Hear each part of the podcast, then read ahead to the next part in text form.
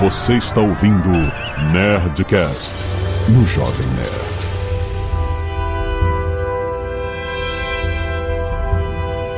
Lada, lada, lada, nerds! Aqui é Alexandre Antônio do Jovem Nerd. As duas pílulas, por favor.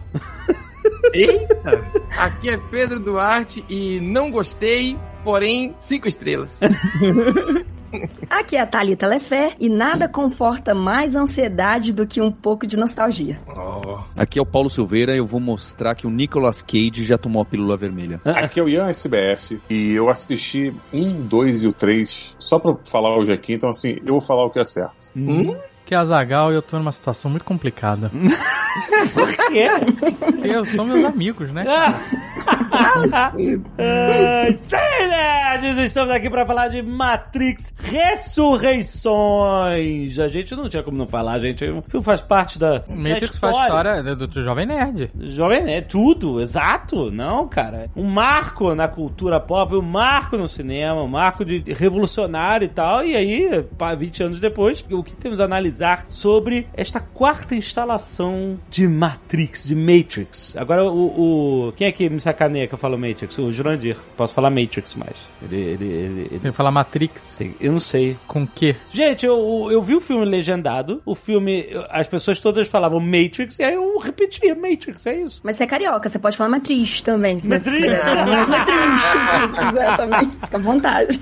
E-mail! Canelada.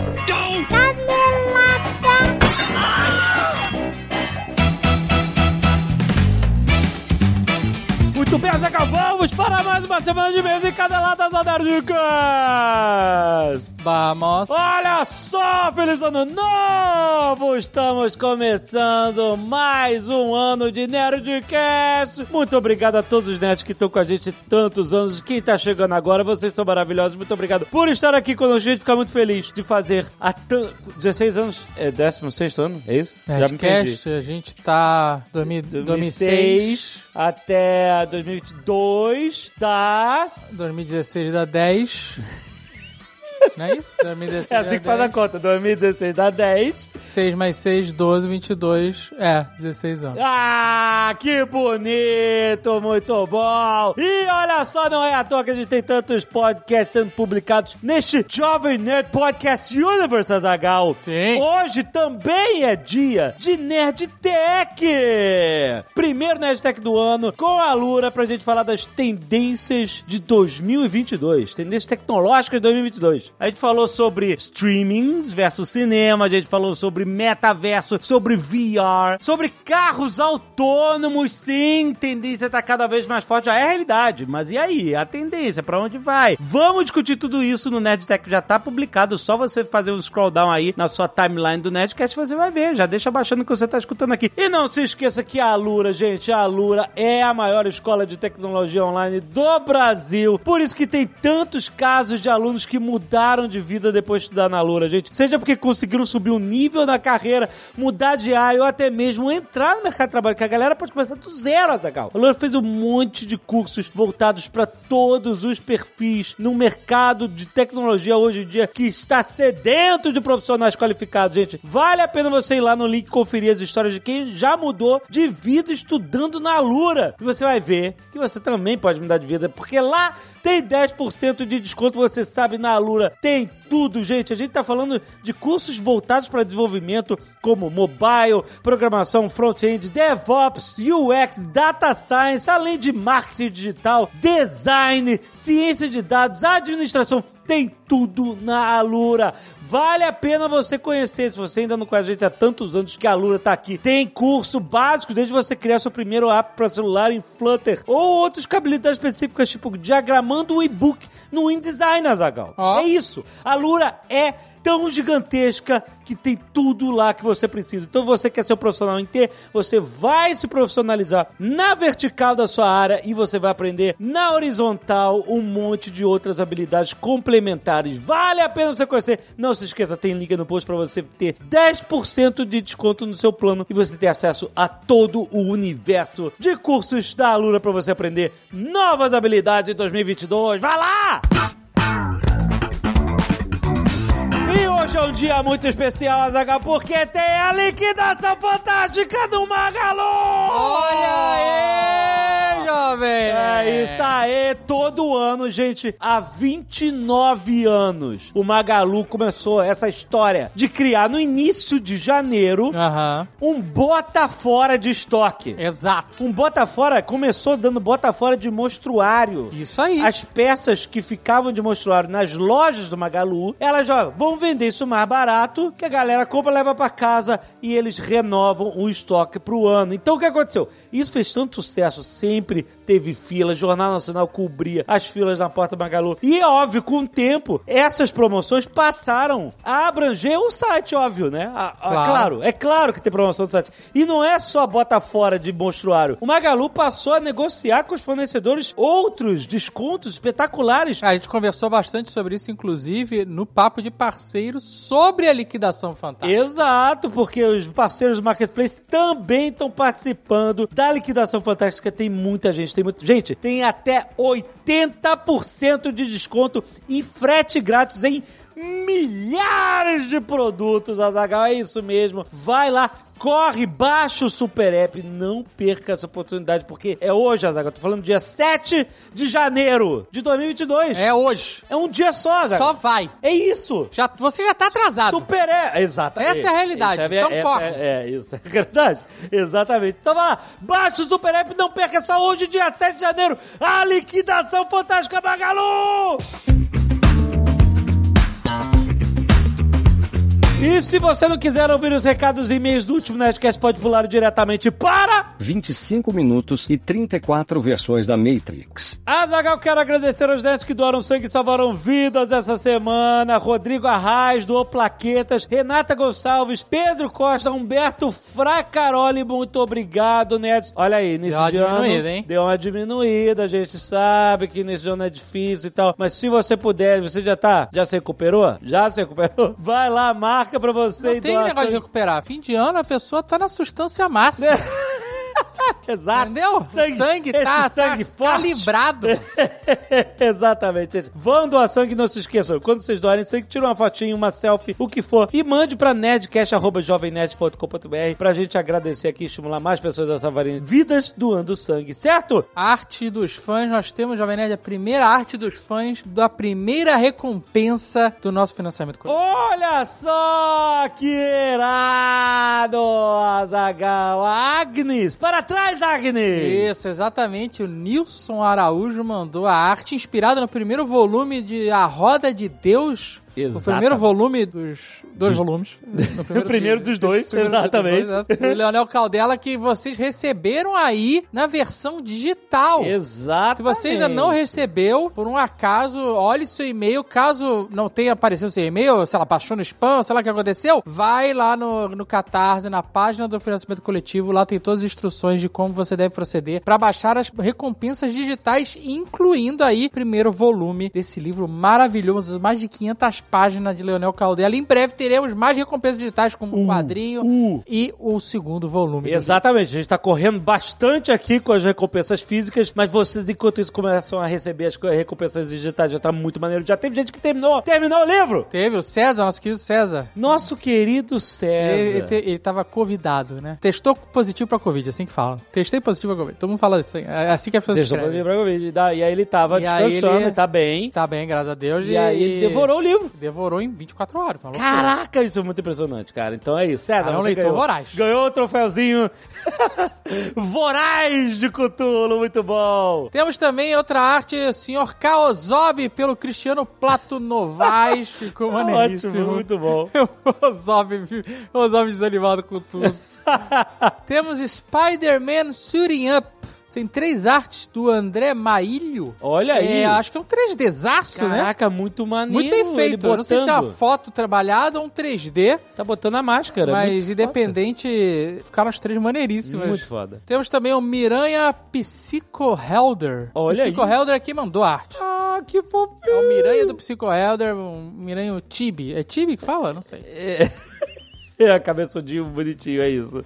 E temos, por fim, tem mais artes que você pode conferir no post ou no app, mas Aham. temos, por fim, você está vendo aí agora, se você está usando o nosso app, Miranhas, uma Oh. selfie, uma selfie dos aranhas, ficou bom. maneiríssima, cara, ficou Muito muito, legal. Do Geraldo Cunha. Olha aí, Ficou Geraldo, muito obrigado, valeu. Ellison Luzvar, de 38 anos, programador mobile, instrutor de tiro com arco pela International Field Archery Association. Azaghal. E Boyer, artesão que fabrica arcos e flechas nas horas vagas. Olha aí. Flórida, Paraná? Flórida? É, tem uma cidade chamada Flórida, no Paraná. Caraca, olha, eu não sabia. Caraca, muito bom. Mas deu uma carteirada agora. Agora, Azaghal, vamos falar de Gavião Arqueiro. Você já sabe. Eu tô pronto Spoiler de Gavião Arqueiro da série. É verdade. Se você ainda não ouviu, ó, Se lembra. você ainda não viu, não veja. Essa é, é o que eu Olha o dizer pra O você. time jump pra você pular os spoilers é esse. 25 minutos e 34 versões da Matrix. Olá, amigos, tudo bem? Fabrico arcos desde os 9 anos de idade. Caraca. O que somam aí quase 30 anos de experiência. Caraca, maluco, maneiro. Isso sim. Gostaria de complementar alguns detalhes pertinentes ao excelente episódio sobre a série do Gavião Arqueiro. Mas primeiramente gostaria de dizer que o Azagal está novamente certo. Olha aí. O que, que eu posso dizer? Super-heróis com arco e flecha mais atrapalhariam do que realmente ajudariam. Caraca. E apesar de fazer e atirar com qualquer modelo de arco, devo concordar também que os melhores usos de arqueiros em batalha seriam como o Azagal citou: Ah. os arqueiros ingleses. Bingo! Bingo! Bingo! Seus arcos longos ou com arcos curtos de montaria usando a estratégia do exército de Genghis Khan. Bom, no episódio é comentado sobre flechas normais com lâminas nas pontas acertando ombros e pernas. Bom, pra ter ideia, segundo Howard Hill, famoso arqueiro e caçador americano, com um bom arco, pontas e pontaria bem afiadas, é possível abater qualquer animal das Américas com um arco de 45 libras, algo em torno de 20 quilos de puxada barra potência, o que inclui animais de médio grande porte, tais como onças, linces, ursos e alces. Caraca, mas matar um bicho desse numa flechada, mano, é a lenda da Caraca, paixão a parada. maluco. Putz, grila. A nível comparativo, os ingleses no período medieval chegavam a usar arcos de 120, 150 libras, ou seja, 54 barra 68 quilos. É por isso que os caras tudo deformados, mano. Maluco, o, é o braço muita que puxava a corda, não sei qual é o nome técnico, né? ele, ele ficava muito mais musculoso. Caraca, maluco. Olha aí. Os famosos war bows ingleses feitos de madeira yew, ou seja, de teixo, podiam atirar flechas pesadas a uma distância maior que 300 metros. É sniper. mano. Caraca, o recorde atual no Guinness de arco mais pesado sendo utilizado é de 2004 e pertence a Mark Stratton, que conseguia atirar com um arco de 200 libras, ou seja, 90 quilos. Caraca, maluco.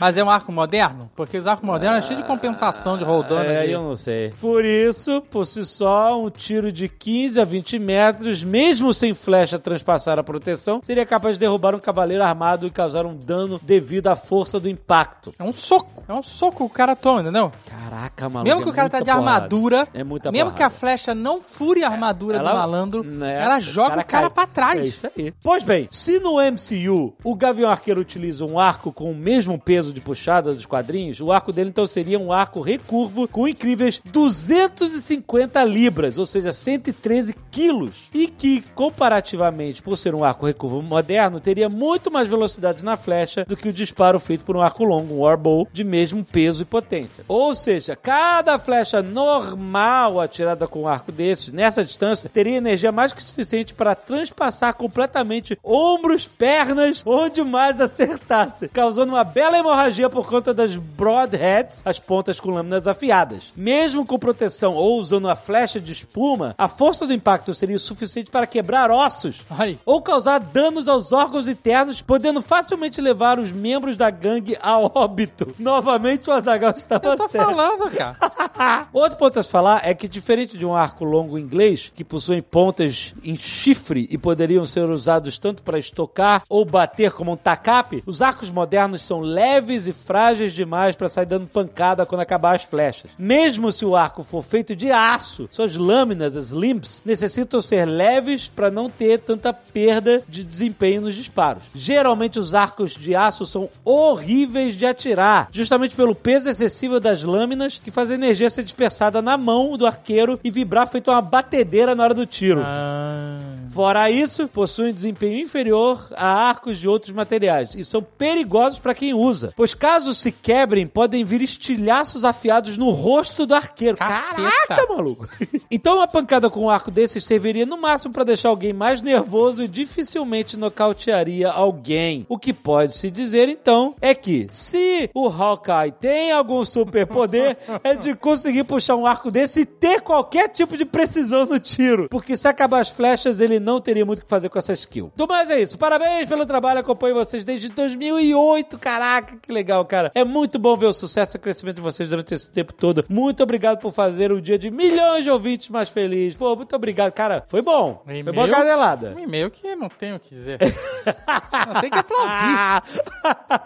João Ricardo, 41 anos, músico e historiador. Sempre me apresentei como bardo, professor e nerd. Olha aí. Venho falar sobre o Nerdcast 810, sobre a série Arqueiro Verde. Arqueiro verde. É o que? Ah, Gavião Arqueiro. É é uma xixi, é uma brincadeirinha.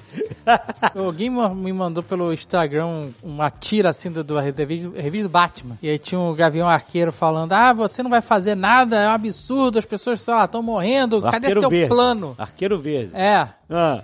Aí o Batman falou assim: qualquer plano que eu tivesse, você não estaria incluso nele, porque você não é um herói, você é só um arqueiro. Que absurdo, cara. Caraca, cara. É.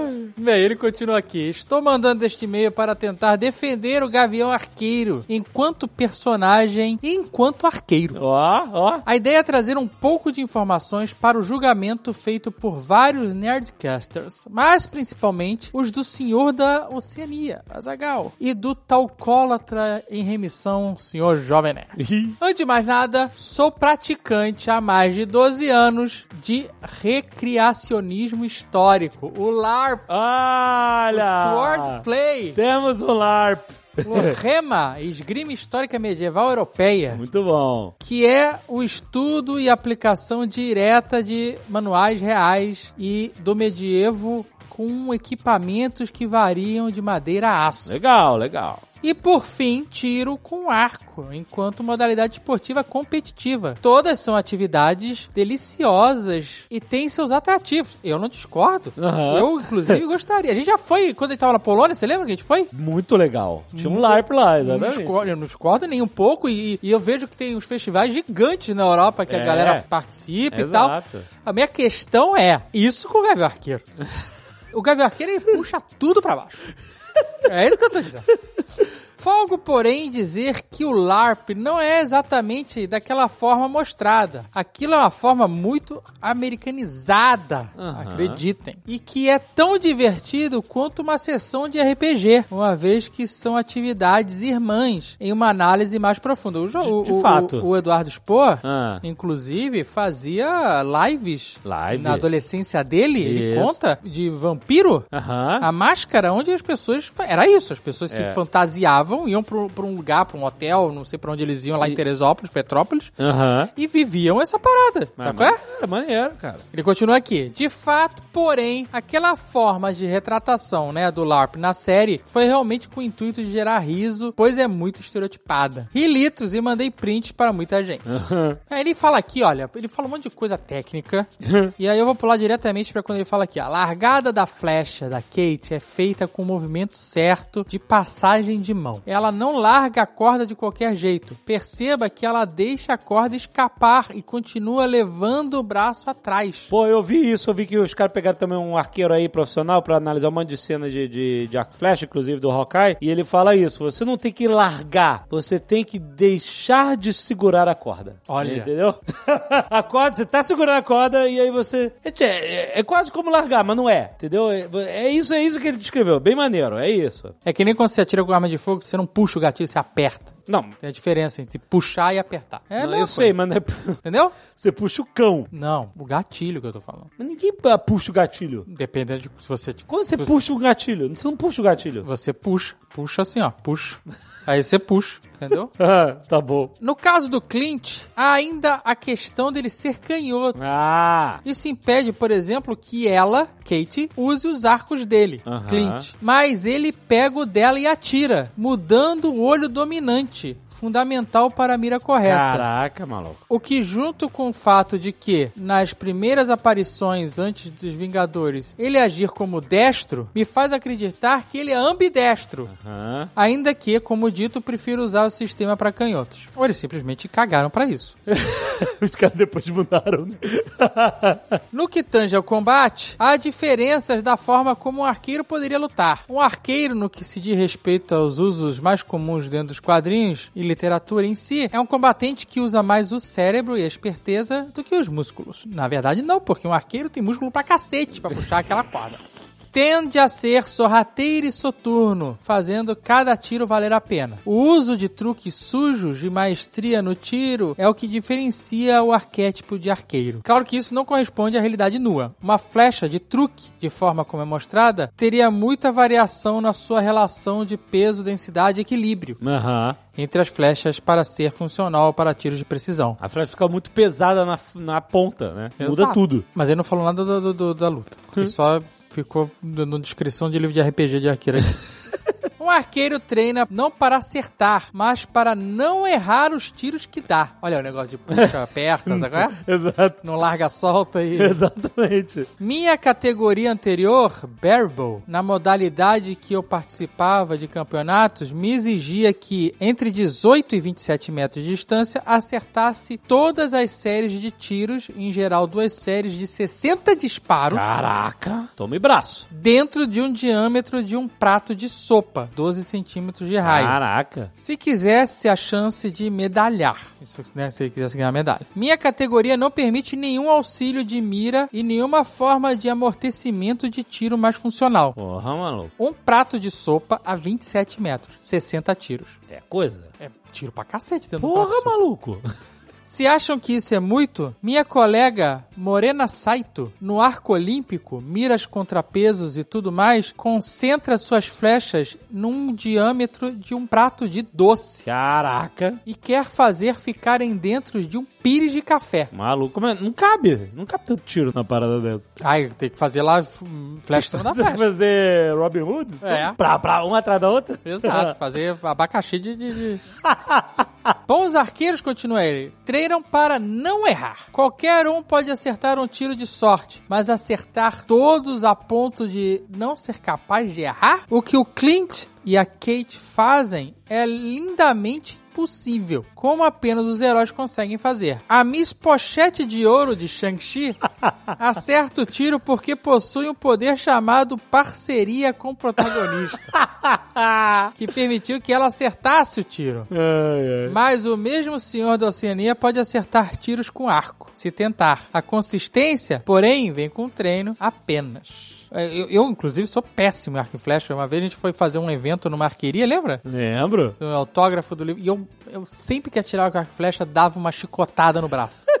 Era um Tem que pesadelo. usar aquela parada no Um antebraço. pesa... pra Não, eu não tenho que atirar com arco e flecha, porque se eu não consigo fazer a corda, empurrar a flecha, eu só consigo fazer ela bater em mim, eu não sei atirar de arco e flecha. Simples assim. Leandro Souza, 24 anos, vendedor São Paulo SP. Antes de tudo, gostaria de dizer que eu gostei da série, mas enquanto estava assistindo, aconteceram duas coisas que me chamaram a atenção. A primeira delas foi uma decepção causada por mim mesmo ao criar uma expectativa errada em um dos episódios. Assim como a Zagal, eu estou ansioso para ver como os X-Men serão introduzidos no MCU. Após a compra da Fox, a Madame Hydra e Madripoor, um cenário ao redor do Wolverine, Caolho gerou uma fanfic na minha cabeça, ao ponto de confundir a Helena mascarada com a mutante X-23. Caraca, coitado. O cara ficou empolgado. Ah, meu Deus! Durante poucos segundos eu fiquei tão animado ao acreditar que realmente trariam a X-23 do filme do Logan e eu fiquei mega desapontado quando o rosto da Helena é revelado. Mas agora irei destacar é um fato apresentado na série que transforma o Gavião Arqueira no maior merdeiro do MCU. Pronto, pronto, ganhou o ponto do Casagal. É, os e-mails todos. Cle- eu não tenho o que reclamar. Clint Barton é indiretamente responsável pelas mortes de Phil Coulson, Pietro Maximov, Natasha Romanoff, Tony Stark e Dara Bishop. Como assim, cara? Sim, eu estou falando do pai de sua fã número um, Kate Bishop. No primeiro filme dos Vingadores, mostra que o Gavião Arqueiro foi o agente que Nick Fury escolheu para vigiar o Tesseract que foi roubado pelo Loki. Enquanto Clint estava sendo controlado pelo Loki, ele foi designado a conseguir uma equipe de mercenários, roubar o Irídio, liderar uma equipe para resgatar o Loki do porta-aviões da SHIELD. E isso significa que o Gavião Arqueiro é indiretamente responsável pela invasão de Nova York, que foi a causa da morte do pai da Kate Bishop. Caraca, que matemática que ele fez. ele era uma vida sendo controlado. Ah, todos cara. estão. Obri- Obrigado pelo Nerdcast, agradeço também o sacrifício do Azagal por ter assistido essa série. Inclusive, eles estão refilmando aí o. Você viu? Vai ter reshoot do filme do, Do Doutor? Estranho. Do Doutor Estranho. Ah, pra estão- botar mais cameos, mais participações. É sério isso? Tô fazendo um reshoot? Aham. Aí, eles viram o filme do Homem-Aranha, malandro. Ah, agora, agora, é. Ah, maluco. Ou agora- seja, aquece esse coração mutante aí que os X-Men estão vindo.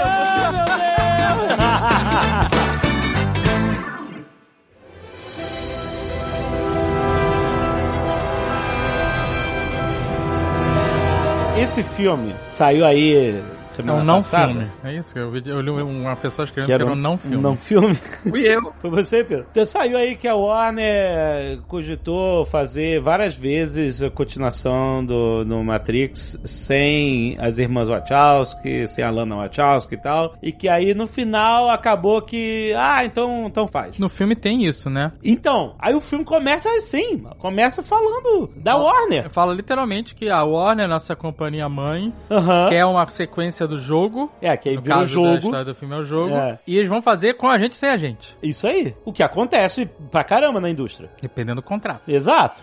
Com certeza. E acontece também chamar uma consultora externa pra trazer uma modernidade a uma trilogia que está sofrendo muito nas últimas décadas. Eles fizeram isso com o Star Wars ou não? Não, né? Ah, eu aposto. e fizeram não deu muito certo, né? Fizeram porque o Jorge Lucas tinha assinado que ele poderia, né, É, só que eles jogaram no lixo. dar os conselhos deles. Esse relatório nunca existiu. Não, sobre esse assunto aí de ter né, essa metalinguagem, deles falarem no filme, ah, Warner é, vai fazer de qualquer maneira o jogo, se não for a gente, alguém vai fazer. Essa metalinguagem, essa alfinetada piada, só é engraçada quando o filme dá certo, né? É, não, sim. Eles tinham tanta certeza que o filme ia bombar muito, mas não fica legal quando o filme flopa, né? Então, mas eu acho que flopou de propósito. Ai, meu Deus. A teoria que eu, não, a teoria que eu criei é que a a Lana falou assim: é, vocês querem fazer? Então eu Aham. vou entregar aqui a pior experiência possível. Pra nunca mais vocês falarem em continuação. E vai ser. Não vai ter Matrix 5, nunca vai ter nunca mais. Você tá dizendo que a sua teoria é que a Lana quis enterrar a, franquia pra que não parasse com essa ideia de fazer sem ela e, e cagasse mais ainda, era isso? Uma autossabotagem consciente. Não é possível, cara. Ninguém quer fazer isso, cara. E Isso explica muito o comportamento do Keanu Reeves em todas as coletivas de imprensa, em todas as junkets e tal. Que ele tava sempre. Tá no Rivotril máximo. É, Nossa, tava loucaço. O Azagal viu ao vivo. O Azagal viu vi, isso ao vivo. Ele foi super simpático, não Nossa. reclamar do, do Keanu Reeves, é, muito menos da Karen Moss e, e da Lana Wachowski, todos simpaticíssimos, mas ele tava, ele tava, tava trabalhado no negócio ali. Qual é a pílula que a gente não sabe? Ah, eu queria essa pílula dele, malandro, que tava... Pílula preta. A pílula preta. Cara, mas eu também tenho essa sensação. Eu tava conversando com a Ale. Eu gostei do filme, gente. Eu vou ter. Eu Hum, também, eu também. Eu gostei do filme, assim. Eu concordo muito com o que o Pedro falou de ser uma. que ela fez mal de propósito, apesar que eu acho que, tipo, pode ter sido pior, e aí ela foi na onda. Ah, eu quis fazer mal mesmo, ha, ha, ha. Só que eu tava vendo uma entrevista dela e ela tava, tipo, meio que tocando, tipo, vocês querem Matrix? Toma. Isso aqui é o máximo que eu tenho a oferecer, porque eu não consigo voltar e fazer uma obra maior do que a minha primeira obra. Eu não consigo fazer isso. Então por que fazer? Não, pra não dar outro maluco não fazer, cara. Mas, cara, vai ter sempre outro maluco fazendo. Ah, Agora, daqui a 100 anos, Pode ser que Se tenha. o contrato diz que o estúdio pode fazer explorar a obra pra sempre, ela em algum momento não vai ser obra dela mais. Se É. ela assinou esse papel dizendo que essa obra não é dela, que que ela, ela e a- irmã são as únicas pessoas no universo que podem fazer esse filme, ela vai perder o controle disso. É inevitável. Não, é muito pior, né, gente? Se o pensamento é, vou eu cagar pra outra pessoa não cagar, ah, peraí, porra, deixa o outro cagar que você não leva a culpa disso, né? É, então por isso que eu acho que é. Eu acho É mesmo que porque esse filme ter ca- tá completamente cagado, como o Pedro escreveu na coluna, excelente coluna que ele escreveu no, no Nerd Bunker, inclusive. Muito obrigado. que a, a Lana demoliu né, as fundações de Matrix. Isso. Olha esse texto maravilhoso. Então ela fez isso pra não restar nenhum pilar mais. Pra dizer assim, não vai ter nada. Vou acabar Não com vai tudo sobrar que eu criei. Mas em Hollywood, eles vão num lugar que não tem mais nada e eles reconstroem. Pode estar cagado como foi, eles vão de novo. Trazer o monstro de Frankenstein. né? Eles fazem, cara, porque eles resgatam e falam, esquece Matrix 4, só vale o Matrix 1, só vale Matrix 1, 2, 3, só vale Animatrix. A gente tá cansado de ver isso em Ah, Hollywood. é? Que ah, ignora os filmes XYZ, agora só vale esse filme e o, e o quarto. Puta. A cada dois anos e meio tem um Exterminador do Futuro assim. É, exatamente. Ignora tudo, agora é esse. Agora vai. Aí ignora o outro. É foda, mano. Eu acho esquisito o estúdio ter assistido esse filme e ter apostado assim, vamos que é- vai, vai dar certo, sabe? Vamos não acreditar no marketing, vamos tomar a pílula do marketing e vamos que vai dar certo, sabe? Porque como uma obra cinematográfica e ele é totalmente, ele não tem como não ser comparado com outros filmes, então não é um filme independente de outras obras, ele é ruim, cara, como obra cinematográfica, como uma história, como um filme. Tipo, pelo universo que ele propõe ser. Um filme de ficção científica, que tem filosofia, Um, um ação, filme de uma continuação de Matrix. social, uma etc. continuação de Matrix, porque ele vai ser comparado com os outros É, Matrix. não, mas e ele se compara com outros. Exato. Então, isso. se você pegar a estrutura do filme, ele começa com o Neo perdido lá, os- que é até interessante, um plot que eu tava querendo saber, Não, sabe? Pô, o é, cara foi isso é reinserido na. Matrix, que ele não tá se achando, como é que é isso, sabe? O cara tentou se matar, o cara é totalmente deslocado da realidade, não consegue interagir. Pô, era uma parada interessante. E aí eles trazem o plot do jogo. Temos que fazer a trilogia nova. Esse plot não leva a lugar nenhum. Não sai um, um novo agente do plot, sabe qual é? Não sai nada dessa história toda. Os caras ficam lá, é, Blue Time, Blue Time. Nós temos que fazer Blue Time, sabe? Os caras ficam horas mostrando o Keanu Reeves com um pato na cabeça, na esteira, no elevador. Isso não leva a lugar nenhum na história. Mas é que a cagada deles, a cagada deles foi quando eles tentaram brincar de metalinguagem. Porque se você pensar bem, não tem só essa coisinha da Warner, quando eles falam ali. O filme inteiro Muita coisa. inteiro. é uma Uhum. metalinguagem. E não só isso, você sai do filme, porque eles têm que gastar um terço do filme explicando que o agente Smith não é o agente Smith, que o Morpheus não é o Morpheus. Então eles mesmo entram nesse negócio e eles começam a tentar explicar o filme literalmente pra audiência, dizendo: olha aqui, galera, Uhum. desculpa que não tem Morpheus, e desculpa que não tem o agente. Ele, a gente não quis dar porcentagem pra eles que eles pediram. Então, assim, o filme vira uma. O filme inteiro é uma explicação de por que eles fizeram esse filme. Eu, eu, eu- assim, eu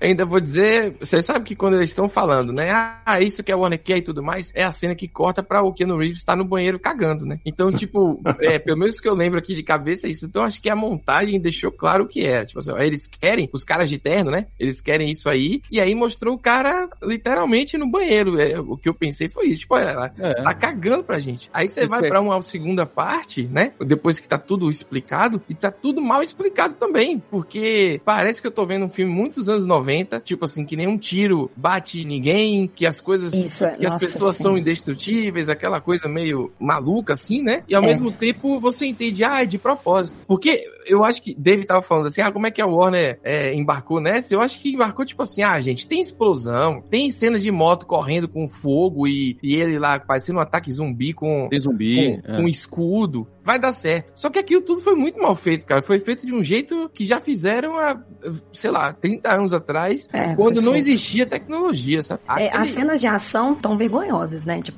Pô, a que coreografia tá muito mal feita. Tem uma cena, porque eu tentei muito, quando eu saí do cinema, eu, eu, eu tava assim, gente, esse filme, eu, né? Não só eu, eu olhava pro lado, tava todo mundo em slow motion, tacando pipoca pra cima, brigando. Rasgaram meu filme, acabaram com meu filme. Aí eu olhei pra minha namorada e falei, gente, eu tô ficando louca, eu acho. O que que tá acontecendo aqui? Deixa eu ver se eu entendi. E aí eu assisti o filme de novo. Eu fiz essa loucura. E aí eu tentei tirar tudo que eu tenho de referência de Matrix, assim, pra tentar entrar mais dentro da história. E por mais que eu tenha gostado também muito do primeiro e do segundo ato, eu acho que o terceiro ali, aquela história toda da Trinity se perdeu muito aonde queria chegar. Até porque o Ian falou, né? Queria explicar muito que o Morfeu não era o Morfeu, que o Smith não era o Smith. Só que ali naquele começo de construção, ele conseguiu me conduzir. Quando o Neil entra pro Kung Fu e começa aquela cena de ação, eu falei, não, peraí, eu, aí eu saí completamente. Mas eu acho que esse é o grande ponto também. As cenas de ação, elas não conversam com o que era Matrix. Eu acho que esse filme tem problema, eu acho que esse filme tem muito problema. Mas eu acho que tem coisas positivas nesse filme também que dão pra, tipo, não é Matrix, né? Sabe? Tipo, se eu pensar, não é Matrix, mas me tirou coisas que Matrix me faria tirar e pensar, saca? Eu sinto um pouco isso. Vocês lembram do filme que ganhou o Oscar lá de acho que melhor roteiro em 2002, o Adaptação, Sim. que é o Nicolas Cage, Claro. e é, é do Kaufman, né? Sim. É do Charlie Kaufman. É. Esse filme, pra mim, a, a, Wachowski copiou dali, porque é um filme, depois que ele fez o Being John Malkovich, chega a produtor e fala, e aí, vamos fazer um filme mais um? Aí ele fala, não, não sei o que fazer. Não, faz aí alguma coisa. Aí ele leva um roteiro, e o filme é sobre isso. É ele levando o roteiro pra produtora, e a produtora falando, gostei, mas tá faltando umas explosões de carro, umas perseguições, crocodilo, morte e ataque zumbi. E aí ele fala, não vou fazer nada disso. Aí fala até, falta uma dupla personalidade. E aí o filme volta e começa a aparecer essas coisas dentro do filme. E a Wachowski faz isso, né? Porque você quer vender videogame, vender bonequinho das sentinelas e vender quinquilharia e fazer piadinha com café e simulação e etc. É zumbi que o povo quer? Vamos enfiar zumbi que o povo quer. Cara, É. mas eu acho que a grande diferença, você usou dois exemplos muito curiosos, que é a adaptação, como você falou, ganhou o Oscar de roteiro por ser maravilhoso. Ele fez isso muito bem. E as irmãs Wachowski, mas elas fizeram isso também muito bem. Porque se você pegar, um ano antes, lançou no cinema Cidade das Sombras, que tem muito a ver com Matrix. No ano seguinte, 99, Matrix, né? Você tá falando já dos filmes de 99, 98, É. né? Aí sai Matrix em 99 e sai 13º Andar também em 99. Todos os três filmes... E equilíbrio, não esqueça de equilíbrio. Equilíbrio depois, depois, depois. Esqueça Matrix. Lembra que tinha na caixa do DVD? Tem- Eu lembro, lembro. Mas esses três filmes são três filmes que falam do mesmo assunto, que é muito baseado né, no- na realidade virtual ali que você vive ali dentro. Só que Matrix ganhou de todo mundo porque não trouxe só isso, trouxe Kung Fu. Bullet Time. Isso, tem um bullet time, tem, tem, a- tem os careca de couro lutando Kung Fu. Então, assim, essa crítica que ela tá fazendo dá vontade de jogar tudo na cara dela, porque a, a vontade é de falar, mas você fez isso em Matrix. Você trouxe todo o conceito que você queria. Ah, é, tô dentro do- de uma máquina. Você trouxe as explosões, você trouxe o Kung Fu e foi maravilhoso. Anime, trouxe Ghost in the Shell, trouxe Akira, trouxe todas as referências, que foi do caralho. É isso. A grande cagada disso foi a preguiça. A preguiça de tudo, não só do roteiro, mas como vocês estavam falando agora das cenas de luta, gente, não coreografaram cena de luta. Botaram aquela câmera tremida de Transformers, você não sabe o que está acontecendo. Eu não acredito em um chute. Um monte de corte. Eu não acredito em um chute. Não, sem contar que o Neil, o Neil tem a força, né? É, ele tem a mão espalmada, é isso. Muito palmada. É, ele faz assim e tudo acontece. Ele espalma a mão. Agora a Thalita tava falando que saiu do cinema, as pessoas revoltadas, e aí ela foi ver de novo e tal. E eu que saí do cinema e tive que ir pra uma festa com os caras. Por isso, A galera assim. por isso que tinha álcool. Por isso que tinha boa, Por exatamente. isso que tinha álcool, porque ali você não tinha a, a pílula, né? Você tinha que. Nossa, mas eu bebi muito. Eu bebi, eu bebi pra entrar na Matrix. A portuguesa bebeu tanto que ela entrou e saiu da Matrix.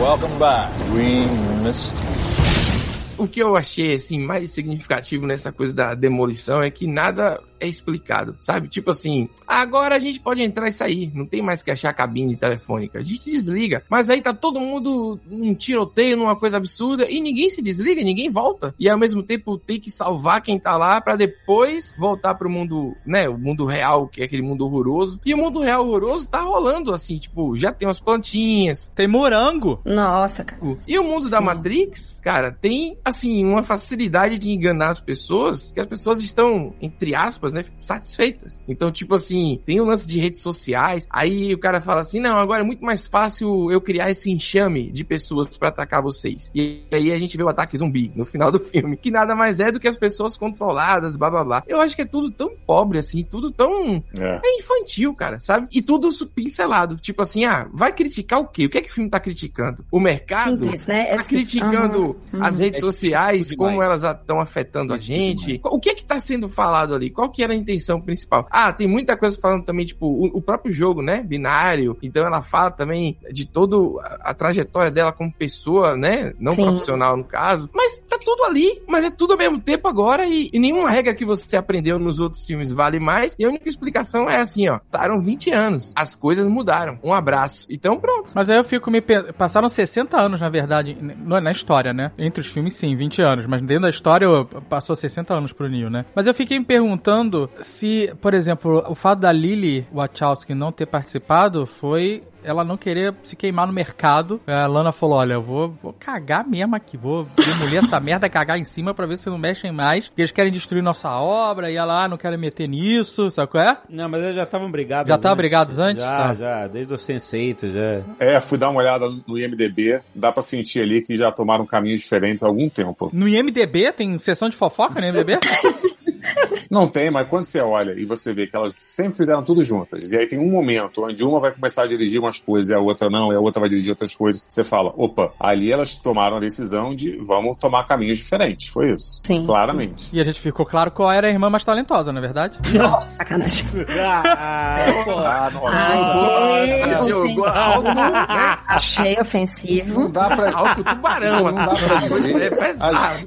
Desnecessário. As duas são péssimas, gente. Não, não, fala isso não. Não, o Matrix é uma obra-prima, cara. O Matrix 1 é uma obra-prima. Roteiro, coreografia, fotografia, direção. Vou usar aqui o argumento, que não é meu, que é de Fábio, que uma vez ele me falou, só que ele falou pra outro cineasta, que ele falou do Shyamalan. Fábio? Fabio? Fabio. Que Fábio, porra. Fábio Porchat. Então, Ah, mas, porra, tem um monte de Fábio. É, O Fábio, Júnior. Fábio Júnior. Exato, é Fábio tava- Júnior, argumento Fábio Te Júnior. mandou um áudio.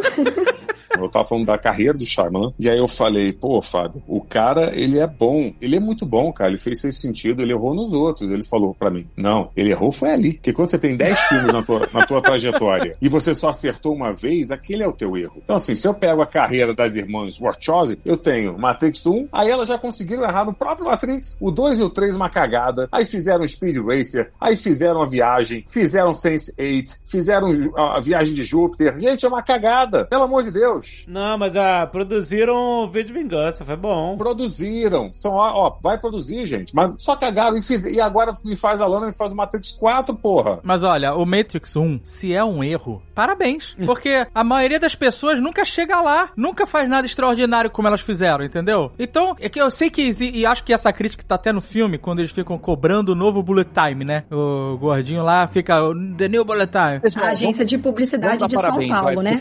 Vamos, vamos combinar que aquilo ali é uma agência publicitária de São Paulo. E eu entendo que as pessoas realmente ficam nessa cobrança de ah, quando que vai ter um novo filme, quando que eles vão se superar, quando que eles vão fazer algo novo, fora da caixa, bababá. E às vezes, simplesmente, a pessoa não precisa estar se superando a vida inteira. Não é todo mundo, que- esse gênio criativo que faz um milhão de filmes incríveis, um melhor que o outro. Até mesmo os, os gênios aí de Hollywood, Spielberg, é, Scorsese, esses caras mesmos não estão superando a cada filme, né? Eles têm altos e baixos na carreira deles. Tom Holland, um grande gênio, um ator incrível. Tá se superando aí. Elas só tiveram um filme que foi maravilhoso, um dos maiores da história. Mas é, isso é o suficiente. Eu acho que o erro é saber parar, então, talvez. Elas pegaram Hum. o Matrix, que foi a melhor coisa que elas fizeram. Elas não tiveram nem a- a- o bom senso de não estragar a única coisa boa que elas fizeram. Porque elas pegaram o dois e o três. Mas aí já tava no contrato, elas tinham que entregar os outros dois, não tem jeito. Mas, amigo, olha o que fizeram. É que isso me incomoda muito no Matrix. Elas pegaram uma puta história incrível que elas fizeram. Hum. Que no final, o Neo, ele agora pode moldar a Matrix ao seu bel prazer. Uhum. Ele vira o, o engenheiro mor daquela porra. E aí, o que que acontece? No 2 e no 3, elas fingem que isso nunca aconteceu. E, na verdade, ele agora tem o poder da palmatória, como o Dave falou. e ele pode parar balas. Ele pode parar balas. É só o que ele sabe fazer. Ele para balas no ar e ele luta com o Gifu tão bem quanto os outros. Não. Gente, pelo amor de Bombeia Deus. o coração da. Trinity por dentro também. Enfia a mãozinha Ele lá voa, e tudo ele o coração voa. da Trinity. Não, mas Então, aí, aí eu te pergunto, por que ele não entra em cada um daqueles agentes e explode eles como ele fez? Por que ele não para a Matrix como ele pode fazer? Ele, ele não faz mais nada, virou isso, o poder da palmatória, o Kung Fu, parar a bala no ar e voar. Então, mas aí mas- explica o filme. O que não explica é como ele chegou. Ele chegou a desenvolver o poder de parar as máquinas no mundo real também, né? Aquelas. Uhum. Beleza. Sim, assim. uhum. Mas aí a gente. Ele morreu. Que levou a toda uma discussão de será que a camada do mundo real é Hum, também uma isso. simulação e que não foi abordado, ficou por alto e tal, e a gente, assim, bom, vai lançar um filme novo, quem sabe vamos tocar nesse assunto, né? Pode ser uma discussão interessante. Aí o que Foi aconteceu foi, feito. que ele veio. Foi de- só mal veio desmemoriado. Assim, tipo, não sei, porque ele foi reconstruído. Ele tinha morrido e ele foi reconstruído e colocado de Já é volta. e ali é ridículo. fez igual a Monstro S.A., né? Que agora ele consegue tirar mais energia do riso das crianças do que as crianças. Aí o personagem do Neil Patrick Harris Que o sacanagem. Neil Patrick Harris faz isso. muito. Olha, as pessoas felizes, Calma. eu tiro mais energia. Ah, é horrível. O Neil Patrick Harris é a pior coisa do filme, hein? Vou falar pra vocês aqui. Não, não, não. Ai, ai, Não. Isso? vamos brigar. Que é isso, que tem que... Não, é, a Neil Patrick Harris é Patrick. terrível. O- Como assim? Ah, bom, então tá. Com aquele óculos azul, aquela, mar- aquela armação azul. Incrível. Bom, melhor parada do filme. Melhor parada do filme, não. Calma. Não, ele foi o bom. Neil Patrick Harris, melhor parada do. Melhor. Melhor parada do filme é o Neil Patrick Harris. O que, que é melhor que o Neil Patrick Harris? Então, o que, que é menos pior? Não, então pronto, cara. Sério, Ele porque foi- olha só, Morpheus flamboyant, não dá. Desculpa. Não dá. Como assim, fanboy? É, ele vê todo saltitante, todo flamboyant. Ah, sim. Porra. E ele que vinha com a discussão da Matrix dentro da Matrix. Porque ele tava dentro de um modal, sei lá o que que era aquilo, um Uhum. loop dentro do jogo, dentro da Matrix. Ele literalmente estava da Matrix dentro da Matrix. É, ele saiu de outra. É, exatamente. Ele saiu de uma simulação dentro da É, simulação. é, é. Ele Pra- saiu de uma simulação que estava acontecendo dentro da simulação para a simulação Matrix. E depois pro mundo real. Exatamente. Mas todo flamboyant, sabe qual é? Cheio de gestos. Colorido. Não, as cores até tudo bem. Mas é tudo. Eu não sei. eu não- É porque você. Porque a comparação, gente, não dá pra não comparar se o cara tem o nome de merda. Porque eles decidiram falar, esse é o Morpheus. Aí você fala assim, não, não é.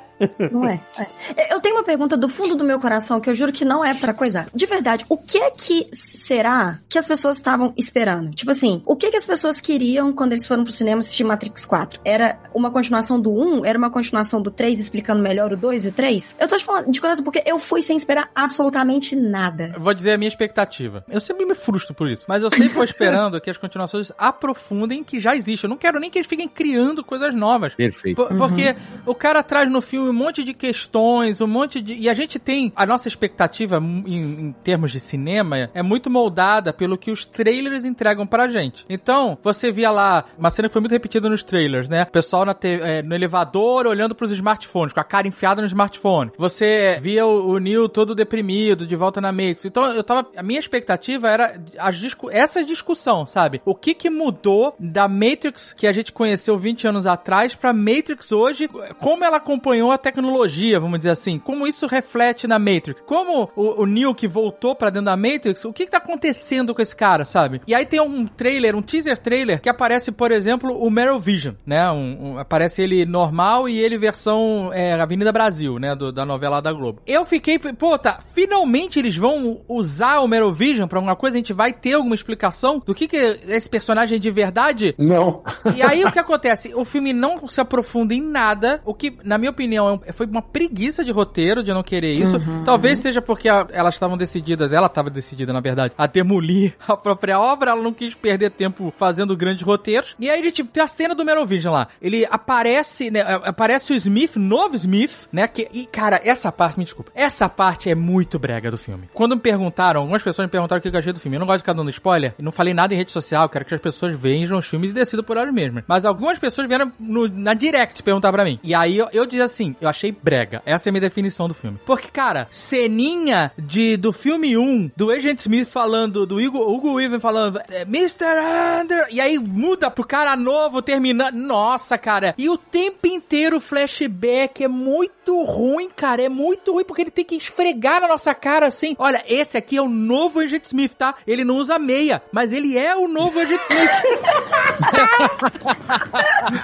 É? É muito irritante, cara. E aí a cena que aparece o Merovision, que ele fala, olha, tem os, os expurgados, né? Os que estão off the grid aqui da Matrix. E olha, eu trouxe um amigo seu aqui que você não vê há muito tempo. Aí ele vem, que nem o Nilo da novela Avenida Brasil, e aí fica tendo uma briga de whatevers, e ele fica gesticulando e gritando, cara, parece uma novela da Record, sabe? É. O cara, ah, ah, croissant, la mer, abajur, sabe? Agora, um monte de palavra francês sem sentido nenhum. E os caras lutando, ele não. Ele parece que ele tá em outro lugar, parece que é um croma. Que nem tá no, no cenário, sabe? Que ele tá Pode crer. gravando na França, nem saiu de casa. E aí só encaixaram lá num, num frame, ele dentro desse frame, e, e, e no final ele não se aproxima dos caras. Ele fala, ah, vocês vão ver esse malditos garotos, sacou? É? E vai embora. Caralho! Aquele cara ali pra mim é, o- é o vô que fica gritando, falando: meu tempo foi melhor. E eu fui ficando muito frustrado com tudo isso, cara, porque eu vi, esse filme não vai lugar, lugar nenhum. Aquele cara é o, o, o nerdola, assim, tipo, que quer que continue tudo Nossa, igual. eu também- eu então também é, é- ele tá representando ali na voz dele toda uma geração que fica estragaram minha infância, no meu tempo era melhor. Eu, eu não vou ser quem vai dizer isso, mas no meu tempo era melhor. Ele, ele sabe aquela coisa assim, ó, eu não gosto mais, né? Sempre tem aquele porém. Welcome back. We missed O 2 e o 3, uma coisa que é interessante que você falou, que você falou assim, ah, eu não queria nada novo, mas eu queria aprofundamento. Mas o, quando você se aprofunda, você acaba trazendo alguma coisa nova. É muito interessante que no 2 e no 3, por mais que eles sejam muito inferiores que o primeiro, você tem coisas novas no 2 que aprofundam. Você sabe que no, no primeiro eles apresentam Zion, aí você fala, caralho, o que é Zion? E aí você tem toda uma questão muito mais interessante no 2 que traz Zion, traz o que que é ser humano nesse lugar. No 3 eles também aprofundam. Tem- você tem ali a guerra das máquinas, você, você vai trazendo elementos novos que, de alguma maneira, eles continuam uma história. Você traz novos elementos e aprofundam. Talvez não tenha me feito entender, porque quando eu digo que eu não quero coisa nova, é assim, é porque o universo de Matrix, ele já é tão rico, já tem tantos elementos que podem ser explorados e que sim, esses elementos explorados vão trazer novas informações, com certeza, sabe? É, o que eu digo é, eu não quero, sei lá, que eh, diz que tem um filme que tem uma Matrix em Marte, sabe qual é? Que, que, é que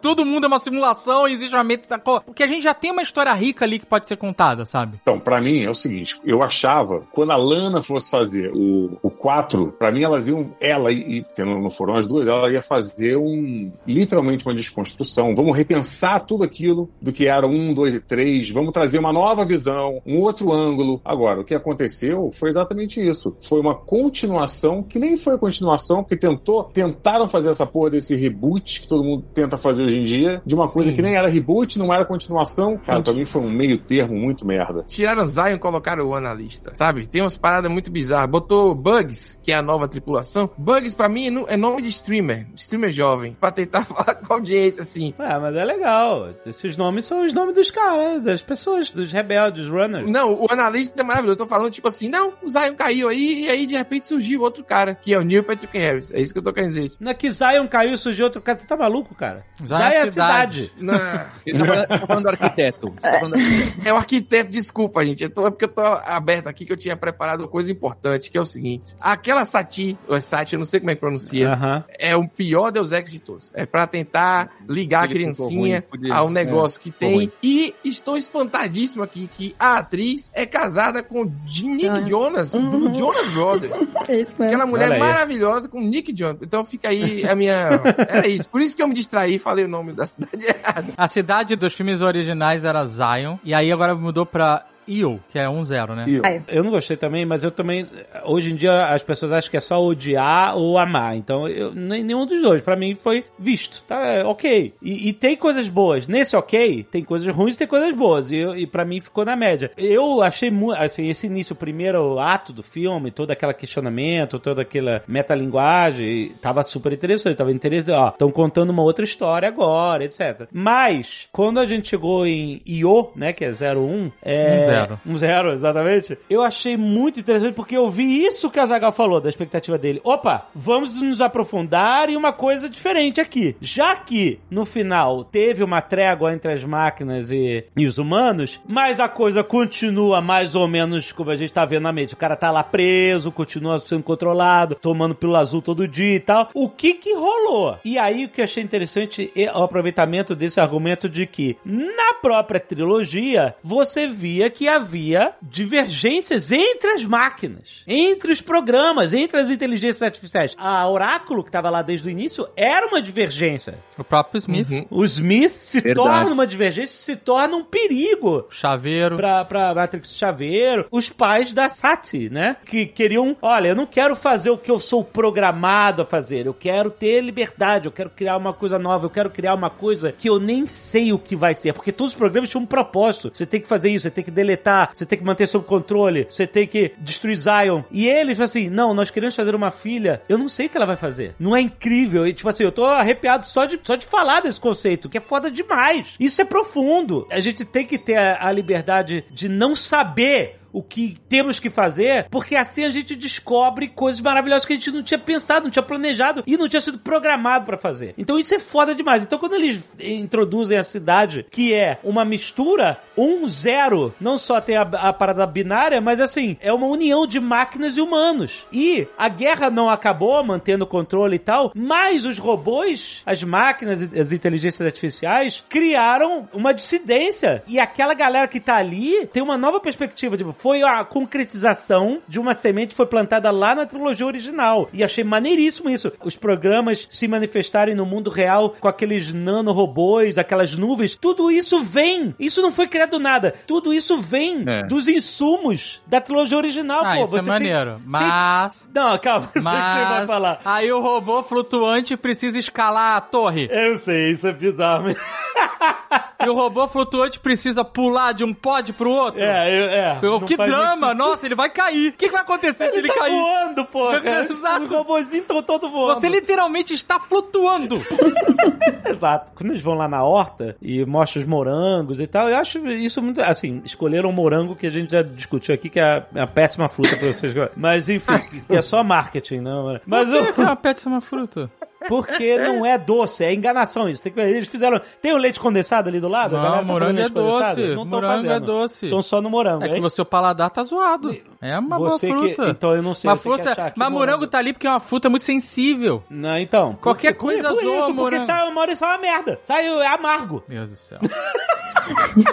Eu concordo muito isso que você fala, olha, porque eu não tinha percebido o filme por esse ponto de vista que o Ian e o Dave falaram de dar mais do universo, porque o 2 e o 3 pra mim é uma expansão. Você compra um DLC, aí tem lá novos personagens, aí É. umas side quests ali, aí você meio que vai fazer as duas missões ali. Agora, pra esse 4, se tivesse aprofundado justamente nisso, que eu, que eu achei incrível demais as pessoas, uma coisa que o analista fala, que se não me engano é a- analista, que tem pessoas que não querem ser resgatadas. É isso. Da mesma forma que tem Uhum. esse mix, né, de tecnologia com humanidade, que é justamente, não é uma cidade contra as máquinas, porque isso eu achei muito legal que ela falou também, a, como é que chama, gente? A, a Jada, Niobe? que tá, inc- que teve que ficar velha porque não envelhece, que tá maravilhosa, inclusive. Sigam no Instagram, que mulher diva. E aí ela fala, né, que Zion tava presa na própria Matrix da guerra. E quando eles perceberam isso, eles criaram essa nova cidade que era nossa, que era deles, das máquinas e dos humanos. E aí entra um conceito muito legal que eu vejo muito pouco qualquer filme, enfim, falando sobre que é o solar punk, que é a junção da natureza e da tecnologia para procurar essas fontes de energia sustentáveis para criar coisas boas. E se tivesse aprofundado nisso junto do tem gente que não quer ser resgatada porque eu tô muito de boa escutando o Nerdcast toda sexta-feira. tipo, sabe, seria uma coisa bem legal de eles terem terem aprofundado. Real. É, ele e falou por alto só que o riso das crianças dão mais energia, né? E que ele baixou. e que ele, que ele baixou a taxa de, de pessoas tentando acordar meio que do nada. Ele, ele foi um. Ele é um excelente funcionário, pelo que, que ele mostra ali. É isso, né? Foi tudo foi uma pincelada de várias oportunidades do filme. Nossa, É, sim.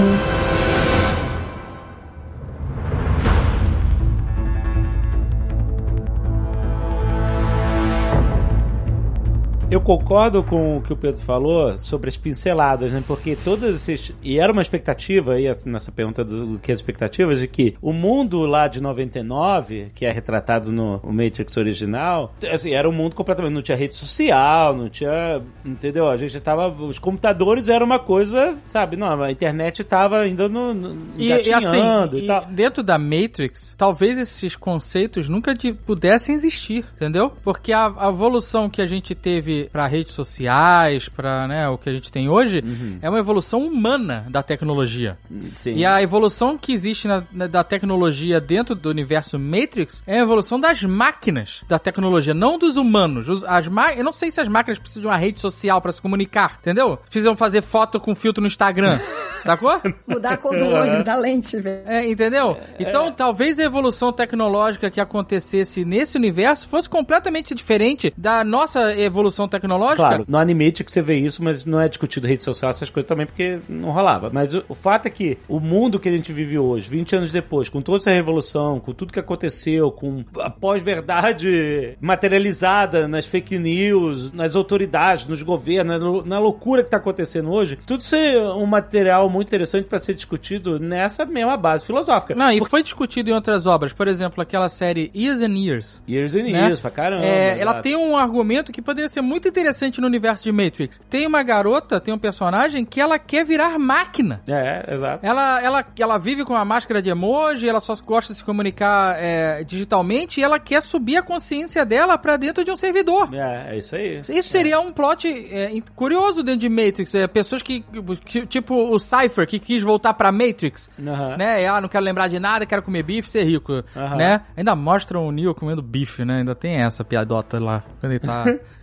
Talvez tivessem pessoas que foram libertas e que, não, eu quero voltar pra Matrix, eu quero viver conscientemente dentro da Matrix, por exemplo. Eu quero, sabe, mudar de lado. E assim, a maior discussão é, é controle, né? Até que o Morpheus fala isso no primeiro filme. O que, que, é, a, o que, que é a Matrix? É controle, né? Controle e, E- prisão, né? É, mas o que ele fala, esses conceitos são atuais, estão lá em 99, são atuais. Por quê? As pessoas, ele fala assim, as pessoas estão tão interligadas e dependentes do sistema que elas vão lutar para defendê-lo. Essa frase vale até hoje sem mudar uma vírgula, entendeu? Sim. Só que a gente consegue ver a materialização mais dessa satisfação e dependência do sistema quando a gente vê a gente dando todos os nossos dados da nossa vida, de tudo e tal, pros grandes servidores, pras big techs e tal, em troca de, sabe, ver fotinho Like. no Instagram, em troca de like, em troca de, de coisas que, se você parar a pensar, se você quiser filosofar sobre isso, elas não, elas não, não completam o que a gente precisa na nossa mente pra ser feliz, de verdade, entendeu? É tudo um paliativo, é tudo Mas uma, é uma pílula de- azul é um- gigantesca. É uma forma de controle e uma forma de prisão. Sim, exatamente. Essa é a parada, entendeu? E as pessoas def- vão defender esse sistema porque elas estão satisfeitas. A gente entrega tudo em troca desses pequenos prazeres. E as- os poderes que são, que estão lá em cima e tal, eles usam isso pra ficarem mais poderosos. Assim como esse mundo de hoje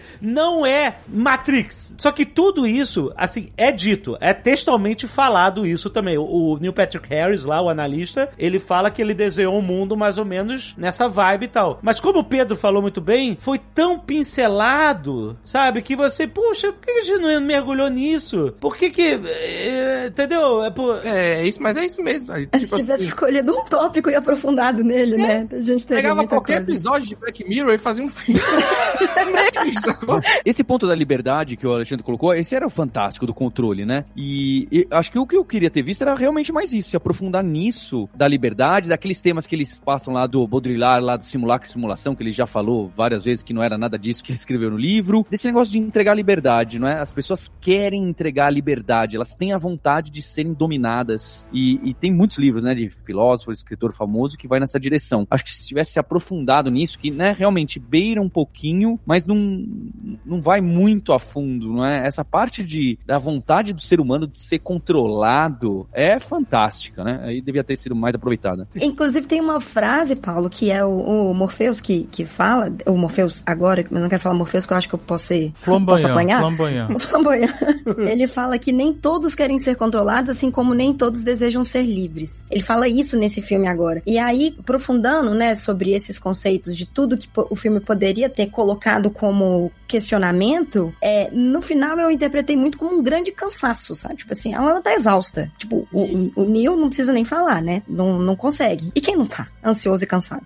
Ma- Mas, né, não O que julgo. eu ia falar, assim, era mais. é, Era isso de cansaço dela e da galera toda. E no caso, assim, eu não sou é, muito a favor nem contra. É, não sei qual é a minha posição em relação a isso, a explicar tudo, né? Então, tipo assim, ah, o Ah, Neil, sim. ele tava tomando a pílula azul, e é- será que era por isso que ele não conseguia recuperar todos os poderes? Só que não é bem um poder, né? É, não é um poder, tipo um super poder que ele adquire, ele faz parte daquele mundo. Por isso que ele consegue voar, flutuar e instalar o dedo e alterar as coisas, entendeu? E aí, quando o Mr. Anderson pega na arma e libera tudo de uma vez só, e o Neil nada, cara. Tipo, o Neil nada libera o Neil. E aí fiquei pensando, beleza, eu não vou procurar explicação nisso. A gente pode preencher isso aí conversando aqui no programa. Aí depois tem o tiroteio lá. A gente vai, ninguém toma tiro, né, como se fosse nos anos 90. Beleza, a gente, é, vamos lá, é um filme de ação desse tipo. E aí tem sonhos que a Tiffany tem, e ela, a namorada, ela é casada bem com um cara bem estereotipado, né, chamado Chad. uma Nossa, coisa isso bem aí. assim, é, não precisava de, de tudo isso. Por isso que eu acho que, é, no fundo, foi um cansaço da Lana, tipo assim, cara, ó, quer saber? Tem um monte de coisa filosófica que a gente podia falar aqui. Quem tá, sei lá, e além do Baudrillard lá, que nunca gostou dos filmes delas, mas é a evolução dessas coisas filosóficas aí todas, e a gente podia fazer um filme legal, mas vamos fazer não. Vamos fazer isso aqui, porque eu tô com muito mais raiva dessa galera que se apropriou do meu filme, uma galera armamentista, sabe? Sim. extremista e tal. E eu vou dizer pra eles aqui, olha, esse filme é meu, Matrix é desse jeito, vocês cresçam e, e discutam outras coisas. Chega de, de, de time, de filme que tem tirozinho, sabe? Eu achei isso, assim. Tive essa impressão também. Por isso que eu digo assim, não gostei cinco estrelas, porque eu realmente não gostei. Não é um filme que foi prazeroso de assistir e nem digo assim, me fez pensar sobre... qual- Foi tipo assim, hã? Terminou o filme, você faz hã?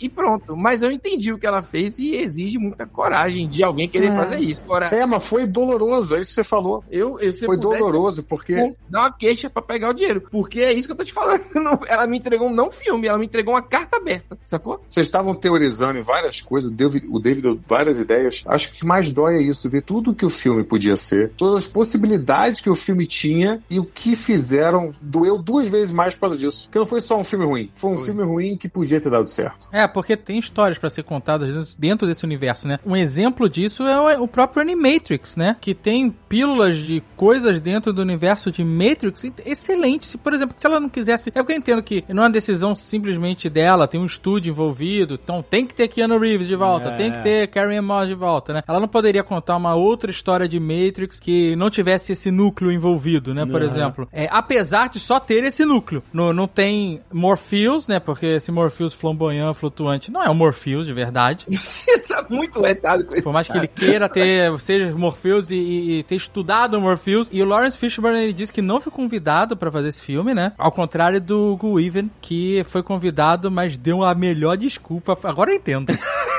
Ele deve ter lido o roteiro e falou: Eu não vou me meter nessa, nem fudendo, nem fudão, não vou, cara. Teria sido diferente esse filme se a gente tivesse é, o Lawrence Fishburne e o Hugo Weaving na história. Porque é, eu, Será que teria sido? eu acho que teria diferente. sido, cara. Porque olha só, o, o Neo criou o Morpheus, porque aquele Morpheus foi criado pelo Neo, É. pelo Mr. Anderson. A galera falou que o Morpheus morreu no, no jogo que era um, um Massive multiplayer on- online RPG do Matrix, e aí tinha uma história lá, e o Morpheus morre nessa história. Mas, tipo assim, a Canon e tal, e aí por isso não podia Mas aparecer. aquele, é por Morph- isso, né? aquele Morpheus era um Morpheus, era uma memória e uma idealização do Pois é. Mr. Anderson, do Neo. Podia ser. Então ele, a imagem que ele poderia ter poderia ser a do, Sim, sim, sim, do Lawrence Fishburne, entendeu? Faria muito mais sentido se fosse, inclusive. Uhum. Eu, eu não, não sei se o filme seria melhor, realmente, porque não é só isso que salvaria o filme. Mas o fato, por exemplo. Não, não seria melhor. Eu- Não seria melhor. Só seria um fanservice, é isso. Mas uma Não, coisa olha que só. vocês falaram que eu não entendi, e assim, é, realmente tem coisas que parece que no filme elas estão simples, elas estão ali e foda-se. Elas não têm explicação, né? Que nem eu falei, os caras ficam lá é, fazendo brainstorm pro novo jogo e isso nunca leva a lugar nenhum. O cara perde um pão de tela com a história que ela não vai a lugar nenhum. Ela podia ter sido literalmente um e-mail. Um e-mail da Warner Bros. dizendo, vocês têm que fazer um novo jogo, sabe qual é? Mas ali é pra mostrar a, a merda que tava por trás do filme. Com essa função de carta aberta. Ali são dois parágrafos da carta. Precisamos falar de. Aí é, é aquilo ali. Mas eu não entendi, por exemplo, quando tem um ataque lá na, na- no negócio do jogo, do Deus Máquina, quando o Agent Smith lá, que é o CEO, né? Quando ele ah, pe- pega a arma e a arma destrava quem ele é. Quem botou ele ali? Então, a gente tá falando. Porque ele não é um expurgado, que nem o, o Meryl Vision e a Sim, Oráculo. É, é. E aí eles botam um cara do lado do Neo? Então, o cara que é perigoso como ele é? Eu não entendi ele como expurgado, não. Eu entendi que ele tinha uma relação meio que como o da Trinity, que tinha que estar perto dele pra ele ser quem ele é. Porque do mesmo jeito que o Neo precisa da Trinity, ele precisava do Smith pra ser. Tanto que ele fala, né, que o Morpheus, que ele, o novo. Como é que você falou? Flamboyante. Flamboyante. Flamboyante. Não fui eu que falei, foi um amigo meu, o Lucas. Ele é uma mistura, tanto do Morpheus quanto do Smith. Por isso que é aquele, ele é aquilo ali. Então eu entendi muito que o Smith tava nesse papel, porque o, o Thomas Anderson não seria Thomas Anderson se não tivesse o Smith nem uma Trinity, sacou? O analista, ele fala, ah, eu, eu descobri que se a gente, sabe, é, bota mais num, se for botar só a cabecinha ali do, do Neo com a Trinity, dá energia, dá sorriso da criança, né? se mete tudo, fudeu, né? É isso que ele fala. Então eu deixo os dois ali pertinho pra dar faísca, pra dar energia, mas pra não estourar. É. Mas ele não fala, ah, eu, bot, vou, eu, eu botei o Smith revoltado do lado dele só pra ter essa sensação que pode dar merda, sabe? Porque foi o que aconteceu. Quando o Smith se libertou, deu merda pra eles, pras máquinas. É isso aí. Total. Quem fala isso, na verdade, é o próprio Smith. Ele tem esse discurso muito caricato dele em uma das cenas lá, porque como eu revi ontem, tá muito fresco na minha, na minha mente, ele explica isso também. Eu acho que isso que vocês falaram, essa necessidade de explicar o tempo inteiro do que tá acontecendo. E aí ele, ele explicou isso pro Neil. Ele falou, ah, eu não existo sem você, mas você me libertou e eu preciso estar nesse papel. Então, quando você voltou, né, que você saiu da Matrix, eu me libertei novamente. Eu não quero voltar a ser um cachorrinho do analista. Mas é, é jogado. Tipo assim, né, o meu prédio tá pegando fogo, se o meu computador tá tudo moiando, deixa eu voltar pra ver se eu salvo uma Wacom, sei lá. E não Hum. destrói todo o prédio. pra ver se eu consigo tá, pegar o outro cliente. Mas nada a ver ele voltar ali também. Essa cena pra mim é muito jogada. Tipo assim, é muito toma aí ação, que não é ação. Tem coreografia que não é coreografia, tiro que pega, mas não tiro que pega. Computador molhado, mas não molhou. E é isso. E nessa cena tem uma parada que me incomodou demais, que eu já tinha falado no trailer. O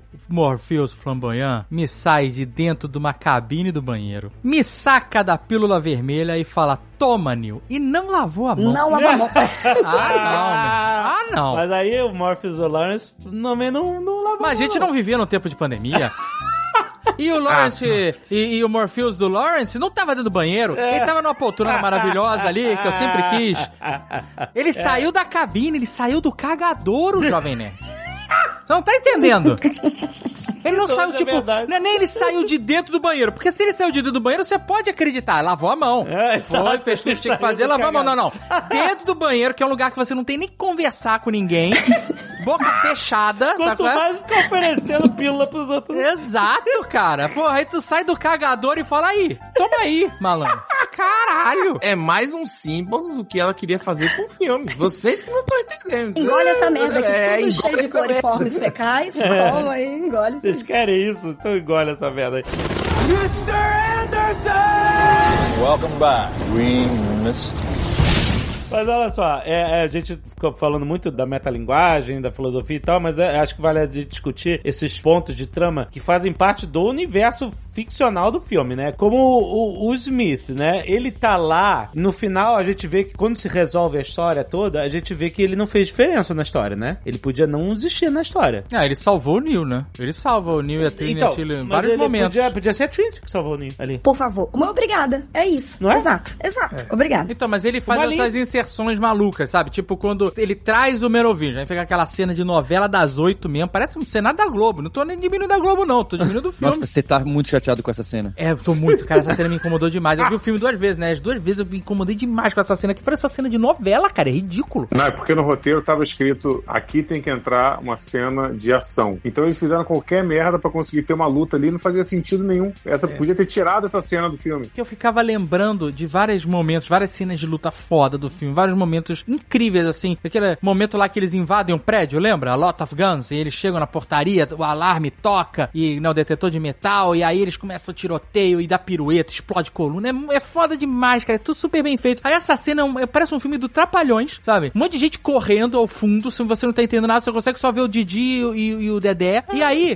vem andando em slow motion o Agent Smith sem meia, ele vem andando Aí ele, quando ele chega, ele tá e fica de frente pro Neo. Aí você fala, agora vai acontecer uma parada muito foda. Porque esse cara é o Agent Smith 9000, sabe qual é? Ele é a evolução do Agent Smith. Ele é o cara com full power, assim como o Neo é full power, só que tá lá podado de alguma forma. Aí ele simplesmente pula em cima do Neo. Ele pula. Ele não faz nada, não usa um poder, não, não, não, não transforma o Neo em Smith, sabe qual é? Não, não faz nada, ele se joga em cima, aí eles caem no porão pra ter uma luta lá embaixo no porão, sabe?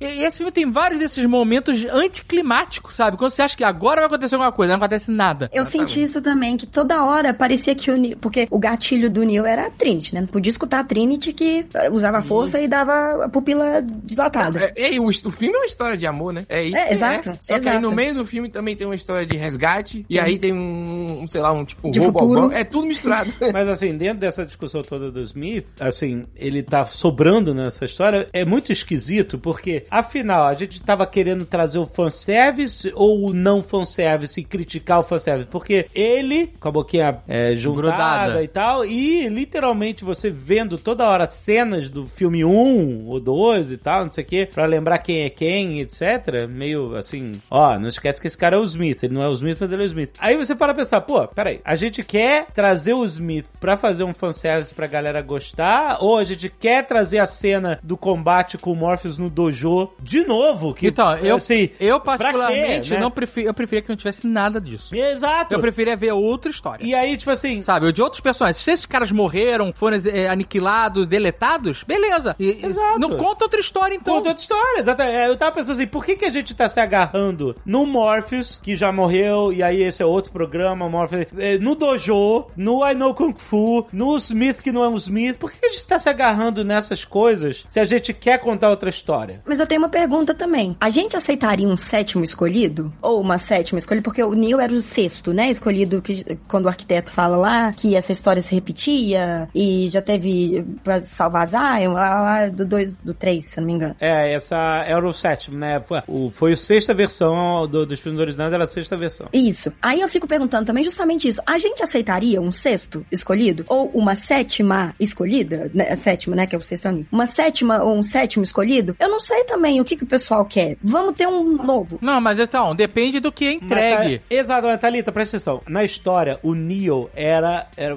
é O arquiteto explica daquela forma mega complicada que ele era o resultado de um desejo latente compartilhado das mentes conectadas em se libertar. Como se, por mais que eles tivessem criado a simulação equilibrada, que as pessoas ficassem lá presas no controle, etc. Mesmo assim, havia uma manifestação da humanidade com H maiúsculo pra se libertar daquilo. Ó, tem alguma coisa errada aqui. E o Neo era a manifestação consciente dessa parada. Era o bug que ia crescendo. Posso fazer uma correçãozinha rápida? Ah, é- que vi hoje o 2, por isso eu posso, falar. certo, certo. É quase isso. Eles não conseguiam consertar o bug, que é o, o Neo. Uhum. Então, isso era usado porque eles entendiam que as pessoas queriam que tivesse um Salvador, mas não é que É. ele era um resultado da vontade das pessoas de ter o Salvador. Era. Ah, é, o bug nascia por causa disso. Não, não nascia por causa disso. Existia o bug e eles entenderam como usar o bug a favor deles. É, eu sim, mas o bug tinha a ver com as mentes conectadas, não tinha? É isso. Não, então, o bug existia de qualquer maneira. Eles só que eles tentavam sempre consertar e viram que não dá pra consertar. Então eles começaram a perceber que o bug era benéfico, mas não é que as mentes conectadas criavam o bug. Mas ele era uma pessoa conectada. Então ele era um bebê que nasceu lá na- na- nas colheitas e foi inserido no pod e tal. Começou a sonhar e de alguma forma, na mente dele, ele tinha o bug. É isso. O bug veio repousar na mente daquele bebê. Sim, sim. Na Entendeu? massa encefálica. É, então o que acontece? Outras vezes foram outras pessoas. É outro ser humano, que poderia ser o, um, né, outro ator e etc e tal. Só que no meio, no primeiro filme, ele mostra que é sempre o mesmo cara, né? É, que você não precisa explicar porque é filme, beleza. Mas assim. E aí, quando eles começam a mostrar que o Neo, nesse filme, ele tinha outra cara, tipo, né? Ele era o- ele é o cara mais carequinha, velho. Né? carequinha. Carequinha, Depois careca ele é o velhote de, de manga. Aí eu falei, pô, tem alguma coisa aí. O Neo que a gente vê é só uma representação nossa dessa consciência. Então tem algo aí. Que as contar. pessoas é, é, enxergavam o Neo diferente. O Thomas Anderson, na verdade. Isso, tipo. O que a gente tava vendo era o Neo, que é o Isso. Keanu Reeves. É, o Thomas Anderson era outra pessoa. Exato. E aí, Inclusive, me desculpa aqui, como é que os caras não acharam o Thomas Anderson se ele era um game designer famoso no mundo inteiro e trabalhava no prédio do Deus Máquina? o nome dele era Thomas Anderson. Com crachá! Aí ele já olhava assim, vamos procurar o Thomas Anderson, chama ele. Aí não, esse não é não. Esse não é o Thomas Anderson. Esse é careca. É. esse não é. É. Esse aqui criou um jogo que chama The Matrix, mas acho que não é ele. É. Mas acho que é aquela coisa de mãe, sabe? Que tipo assim, se eu for no quarto e achar, você vai apanhar. Aí tá na sua cara, você não vê, sabe? Tipo, aí você apanha. Eu acho que é exatamente isso. Mas aí a Thalita falou: ah, gente, será que a gente estaria preparado pra mais um Messias, etc? E eu achei que essa história tava indo justamente pra ir. Porque a gente não via o cara, a gente via outra pessoa. Mas a gente teve, no final mas da história, a gente teve era a Trinity era como Messias. Trinity, Tá, mas beleza. Mas o que acontece? A Trinity, justamente por ser a Trinity que morreu, mas decidiram que ressuscitou. Beleza, eles conseguiram ressuscitar ela, ressuscitaram ele, Custou muito dinheiro. Cus- Custou muitos dinheiros, exatamente, né? Que ele falou que foi caro, Mais né? que a reforma de uma casa. É, é, aqui a gente entendeu como se fosse o custo energético, né? É, mas Beleza. foi muito mal Foi o colocado. cachê dela, isso sim. É. Foi tipo assim, foi, já, tudo é metáfora pra realidade, metalinguagem. Mas é o que eu quero dizer. Mas cobrou barato. Consertaram os olhos dele, por quê? Porque ele vai ficar dormindo lá no pod. Pra que consertar o olho? Pra que gastar essa energia? Você não quer, você não entende, né? Você tá, tá reclamando que foi caro e você consertou um olho do cara que vai ficar com o olho fechado o resto da vida. Mas tudo bem, que ele não esperava que ele fosse ser libertado de novo, né? Então, o que acontece? Ele vai, ele, ah, descobri que vocês dois juntos formam, né, dão mais energia just because. Porque tem que ser uma história de amor, beleza. Tava lá desde o primeiro filme, que ela beija ele ele volta. Ok, é, a gente aceitou e temos que aceitar até o final. tipo assim, quando ela passa a ser a The One, Do nada também. do nada. É, tipo assim, você jogou fora a ideia, toda aquela história de, oh, pô, peraí, essa é a sétima Matrix. Houve mudanças, né? Realmente, os caras mudaram a parada, mas, mas assim, seria muito maneiro eles descobrirem que eles têm que proteger outra pessoa. Sei lá, eu também tô querendo recriar, reescrever o filme, não devo fazer isso, mas. Mas sabe uma coisa disso da Trinity? A Trinity, ela fala no começo do filme que ela não lembra de querer uma família. Só que aí você sabe como é que é, né? Tipo, a gente é programado. Será que eu não quero ou só tô seguindo a programação Sim. que me colocam? Exato. Achei foda. Muito obrigada. Mãe, submissa, tímida. Chega o marido, arranca o negócio da mão dela de vontade, dá uma voadora no- na cara dele. Marido Chad. Nossa, sabe, gente? E chamar a Tiffany. E sabe, marca de calcinha É. barata. Verdade. E aí, ela fala que se identifica com a Trinity, quando ela conta pro marido, ela vira uma piada, então ele fica rindo dela. E é um papel social que também, gente, é o tempo inteiro como mulher. Aí é um saco repetir. Gente, é um saco repetir, imagina viver isso todo dia, você não tem noção. E aí, eu acho que a Trinity, ela foi quebrando, porque o Ian, que viu ontem também, pode me, me confirmar. No 2, se eu não me engano, aquela mulher pede um beijo do Neil. Ai, gente, sabe? Pede um beijo do Neil. Mulher não, que isso? Mulher. É a Persephone, Desculpa. gente. É a Mônica Bellucci. Não é Ela uma um brincadeira, beijo. não é terça-feira. Não né? é qualquer uma. Desculpa. A bebê, ela, ela pede. Aí no último, quando ela tá lá morrendo, lá toda empalada com os cabos, ela chega pra mim e fala: Me dá um beijo a última vez? Eu falei, gente, se eu estiver morrendo, eu quero um café, sabe? Eu quero, sei lá, um pão de queijo. Eu quero, não quero um beijo, eu, quero. E aí, tudo isso da Trinity o tempo inteiro pra ser aquela muleta também do Neil. Me dá um cigarro, imagina se ela mandar essa. Nossa, Me dá um nossa, com aquela cigarro. voz. Cigarro seria massa. Não é? Com a voz do Jefferson. Dá um cigarro. Dá um cigarro. Me dá cigarro. Isso. Só que aí, velho, nesse, parece que ela vai. Aí ela vai. E eu entendo que ela quase chega. E aí é aquela coisa, tipo assim, a gente toma isso aqui também pra vocês calarem a boca e ficarem de boa. Eu gostei, gostei. Poderia ter sido melhor, que nem o Ale falou. Poderia ser ela ter salvado o, o Neil no- com o analista? Poderia. Mas o que poderia? Poderia. Acho que eu tô mudando de ideia, Paulo. Acho que vou te deixar sozinha nesse barco. Não, mentira, eu gostei. Eu gostei. Eu tô indo Não, pra 50. Eu- mentira, eu tô Ah, é? 60. Bom. Eu ainda gostei mais que eu- me incomodou. Tem muito momento que você olha assim, ô, legal, pô, legal que isso foi dito, né? Legal que isso. Mas aí é tudo É, jogado é. lá. Exato. sabe? É, porque só no- pincelada. Que no final, é, né, você vê, é isso que a Thalia tá falando, né? Ela tava num papel programado de ser mãe, né? Mulher. Ela, ela tinha lá o- a oficina de motos dela, fazia as motos, etc. Só pra não ficar muito paia que o Keanu Reeves fazia as motos, porque ele tem uma Nossa fábrica de moto. Mas beleza, ela- então ela trabalhava e tal, etc. Mas, mas tinha aquela vidinha de família e ela mesma tava insatisfeita com aquilo. O que talvez se a gente tivesse seguido ela desde o início, pudesse ser mais interessante do que seguir ele, entendeu? Mas ele é o Keanu Reeves, né? Entendeu? Então, mas É, esse- pra desenvolver- essa parada é um problema seríssimo. O quê? Porque o Keanu Reeves era aquele ator que, né, deu uma sumida, ficou triste, começou a comer sanduíche no meio fio, essas coisas, né? Ah, e dá lugar pros outros no ônibus, beleza. Aí ele voltou, tipo assim, nossa, Keanu Reeves, que cara legal, né?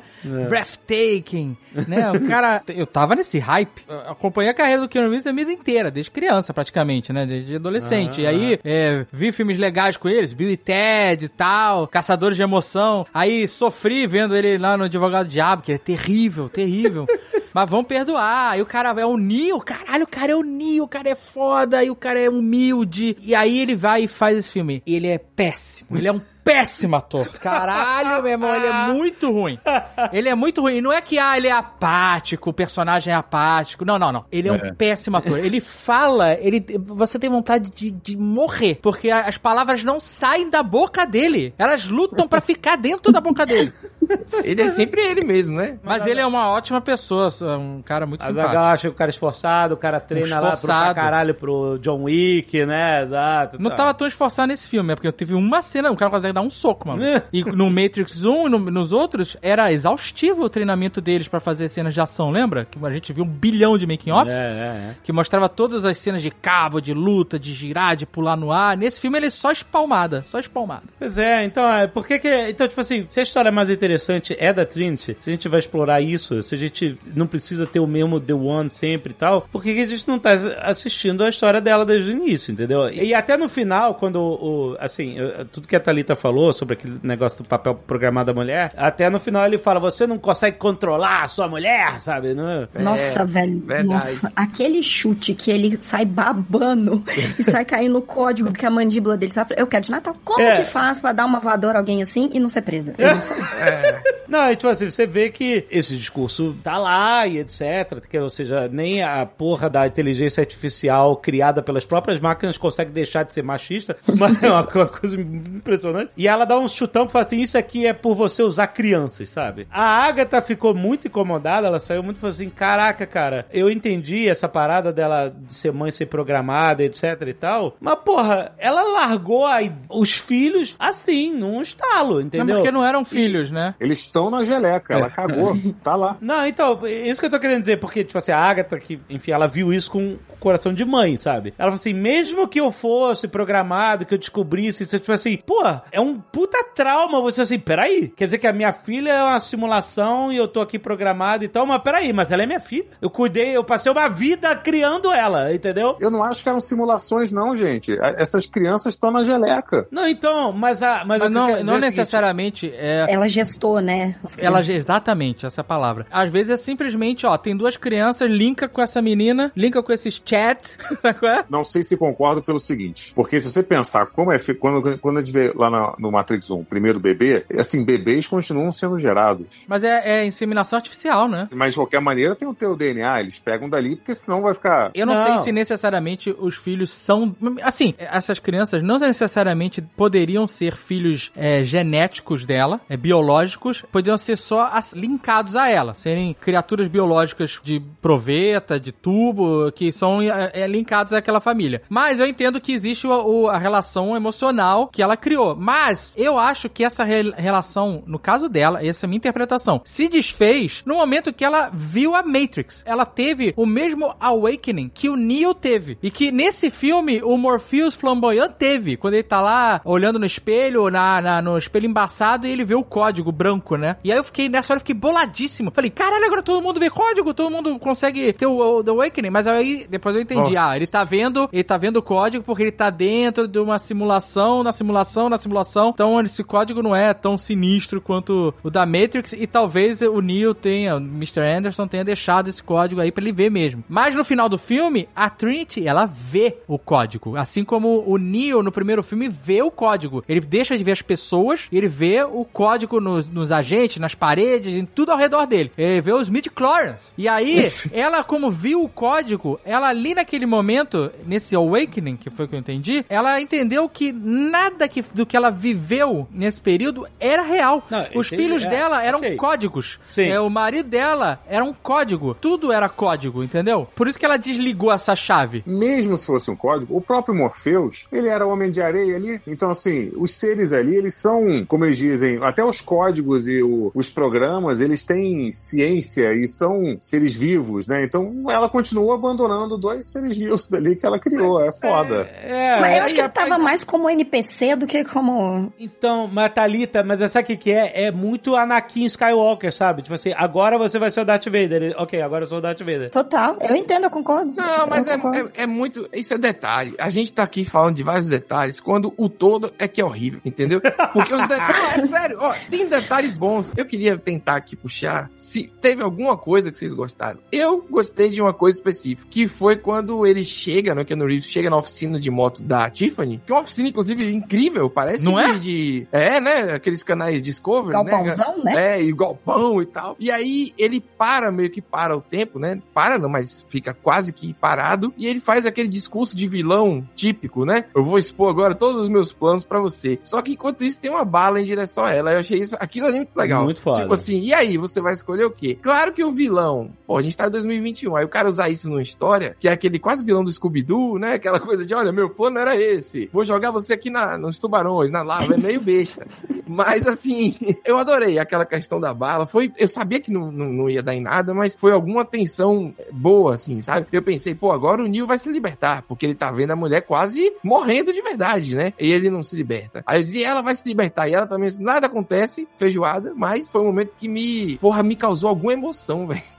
porque o resto do filme. Eu gostei desse momento, mas eu querendo ser chato pra caralho, em teoria, naquela distância, o projétil teria aberto um rombo na cabeça dela, porque na verdade o que faz o buraco é o ar que a bala desloca e não a bala em si. É por causa de pessoas que têm esse conhecimento aí que a Lana fez o filme assim agora. Que sabe essa de bala, de projeto.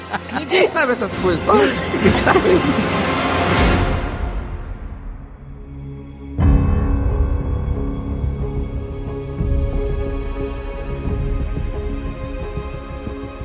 Teve algumas coisas que eu gostei bastante, é, essa questão que a Thalita trouxe, né, da obrigação da mulher de ser mãe, ter uma família, né, ser dona de casa. Eu achei interessante. Eu fiquei tentando procurar esses, onde estavam esses sublayers na história, que é o que a gente mais gosta de Matrix, né, no final das contas, né? Depois de você tirar as cenas de ação e tal. Os homens bomba lá no final, né, os homens que pulam como bombas, né, como Porra, aquela cena é horrorosa, cara. Sim. eu- Mas eu achei maneiro, porque são exércitos de bots, né, cara? É. As pessoas foram transformadas em, em armas. E isso a gente vê nas redes sociais. As pessoas, quando vem um ataque de hate da internet, né? Um ataque de, de cancelamento, um ataque de. Ou, ou até mesmo de bot, é o que é isso. As pessoas se transformam em armas e vão lá e começam a massacrar pessoas até elas serem esfaceladas digitalmente e emocionalmente na vida real, né? Verdade. E é muito interessante como isso é posto, porque é, as pessoas começam a pular como bombas, né? Caindo assim, retas. Porra. E aí tem uma cena que a- a- a- o casal tá no quarto, deitado, e aí o cara levanta e a mulher, oi, o que que tá acontecendo? O cara vai e pula pela janela e ela fica desesperada, porque,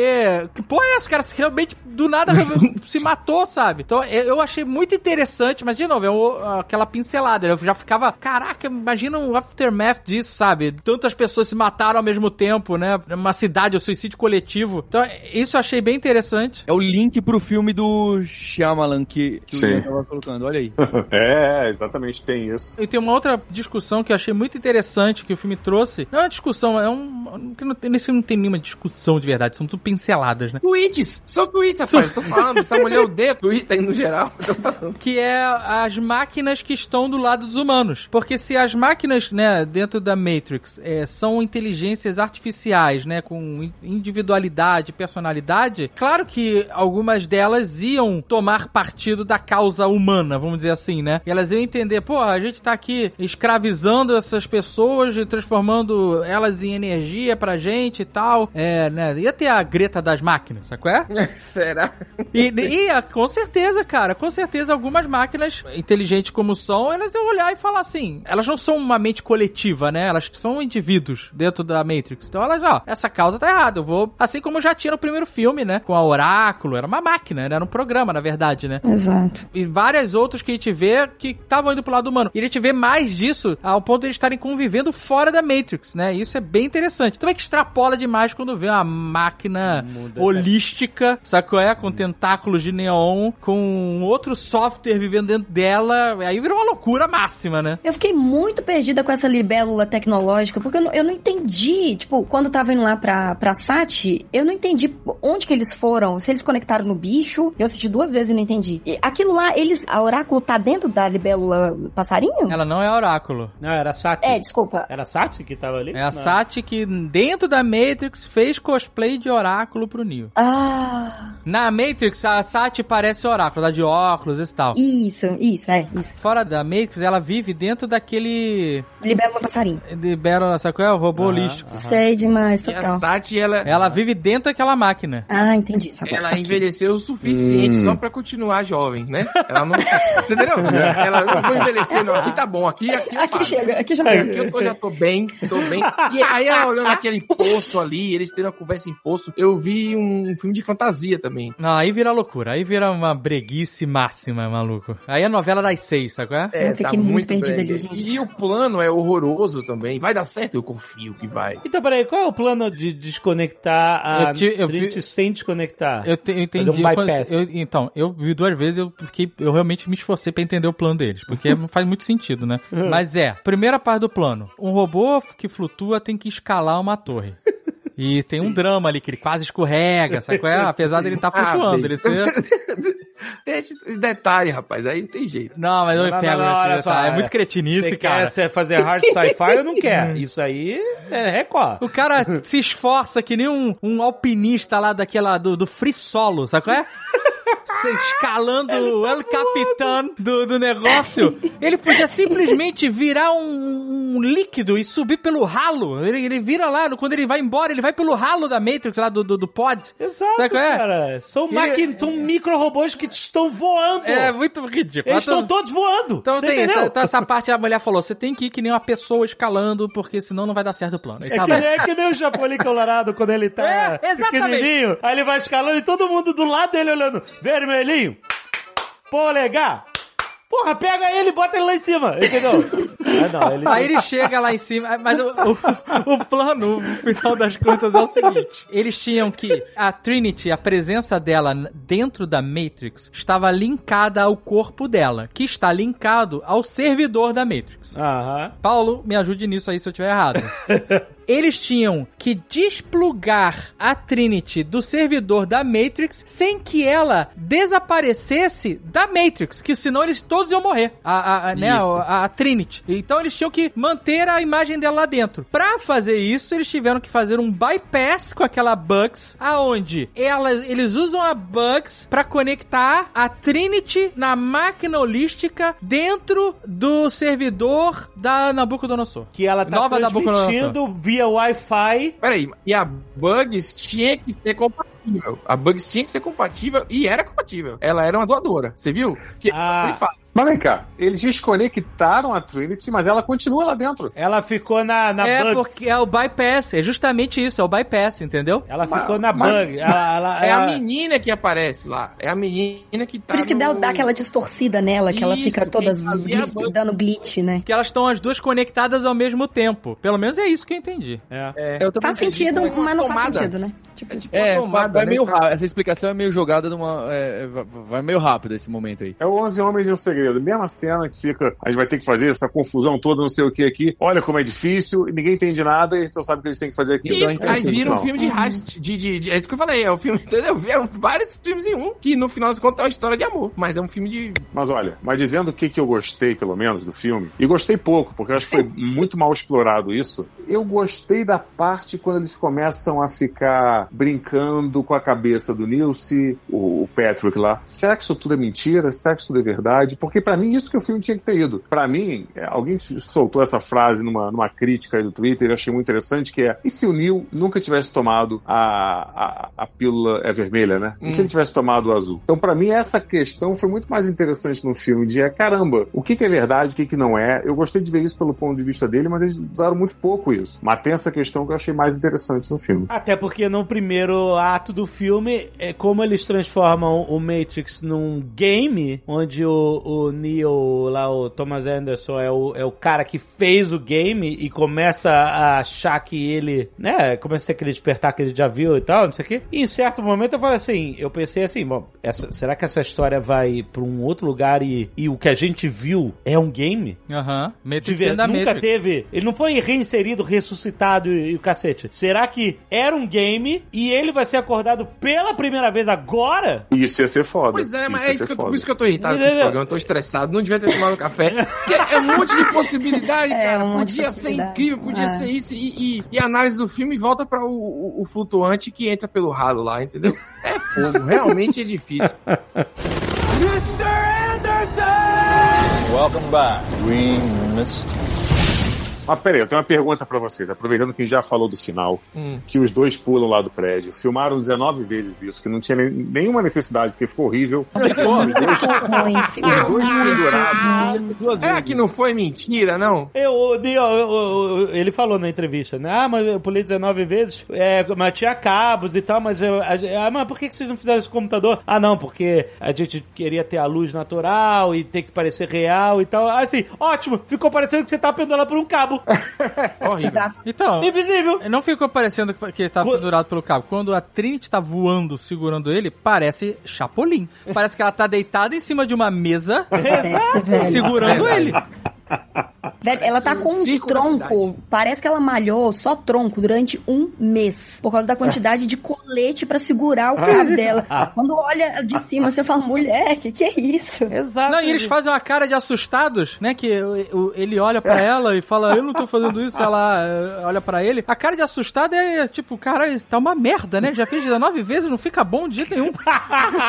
Essa foi a cena Tom Cruise, que eles fazem agora, em todo filme Tom Cruise, tem uma cena que ele fala, galera, vamos filmar isso aqui, que eu vou pular de um prédio pro outro, vou quebrar meu tornozelo, tem que filmar porque é isso que a gente vai divulgar o filme. Sempre tem essa cena. É, uma tá. no avião, outra ele pula do prédio, outra na moto, tanto faz. Fizeram essa cena, que a Warner falou, a gente tem que ter a cena que a gente vai ficar divulgando, dizendo que vocês ficaram pendurados Sim. ali. Ficou horrível, ficou péssimo, não funcionou. Mas aí eu pergunto pra vocês uma coisa. Peraí, se o Neil não é mais o Neil, se ele não é mais o escolhido, ela agora virou a escolhida por não sei porquê, ninguém fala porquê, mas foda-se. Se ela é escolhida, por que, que ele tem o poder da palminha? Por que, que ele, quando vai tentar voar, ainda, ainda dá aquela varrida em volta dele? Ele não é mais o escolhido. Que história é essa? Agora ela é a escolhida, mas ele é um pouquinho escolhido? Eu não entendi. É a dualidade da força, é a Kylo Ren e a Rey. Essa parada. Agora eles juntos é que. Mas aí ele fica Nossa, com um pouquinho não. de poder, é isso ainda? E ela vira a escolhida? Eu não entendi. Eu juro que eu não E entendi. depois ele retoma o poder todo porque ela decidiu dar, né? De volta. Não, porque no Ele final voa, estão voando, dando, transando, transando no ar. Nossa, que brega, que brega! Putz, grila, isso foi muito brega, cara. Os dois voandinho. Porra, cara. Horrível. Aquela cena Tô que sorriso. fala, vou,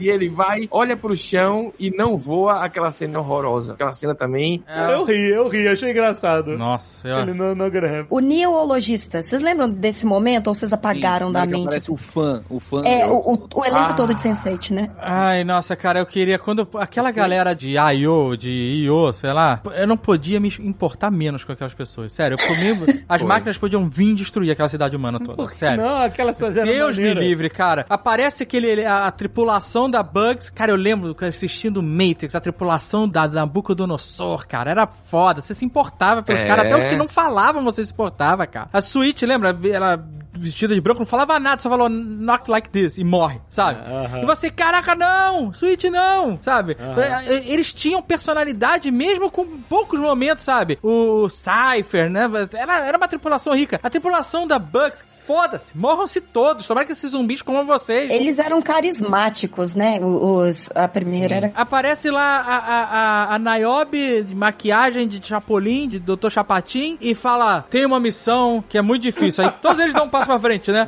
É. Foda-se, eu não me importo. Podem morrer todos, eu não tô nem aí pra vocês. Você não tem carisma nenhum. É muita coisa, né? Verdade. Ainda mais que eles são amigos de um mini Decepticon engraçadinho. Nossa, cara, Deus um mini robô, o cara dá, ele dá um fist bump no robôzinho. Ele dá um fist bump. Eu falei, caraca, isso tá no filme certo? Vocês trouxeram do Transformers? Ali não era pra vender, não, o bonequinho? Não, não é, cara, eu não sei. Caraca, e o cara. operator que aparece eh, do lado deles, cara? Nossa, eu toda vez que aparecia aquele operator com Google Glass e falou do, a, a saída é no espelho, olha, pensa que quanto mais perto, maior tá. Nossa, cara, que detestável. Eu achei meio zoado isso também. Eu entendi porque eles hackearam o espelho, mas eu acho que foi preguiça também, né? Talvez teria uma outra forma muito mais. Cara, era tão maneiro no primeiro filme. O operator não tava lá, ele tava no tele falando com eles por telefone, sabe? Conectado, com dificuldade. A saída era uma hardline que eles tinham que achar, que não eram todo, não era todo lugar que eles conseguiam sair. Eles tinham que correr pra um lugar, abrir o telefone, fazer a conexão e conseguir. Puta, isso era foda, cara. Agora qualquer espelho. É, Não, o que podia ser uma reunião de meets que não trava. Aí eu queria ver se todo mundo ser transpassado lá, porque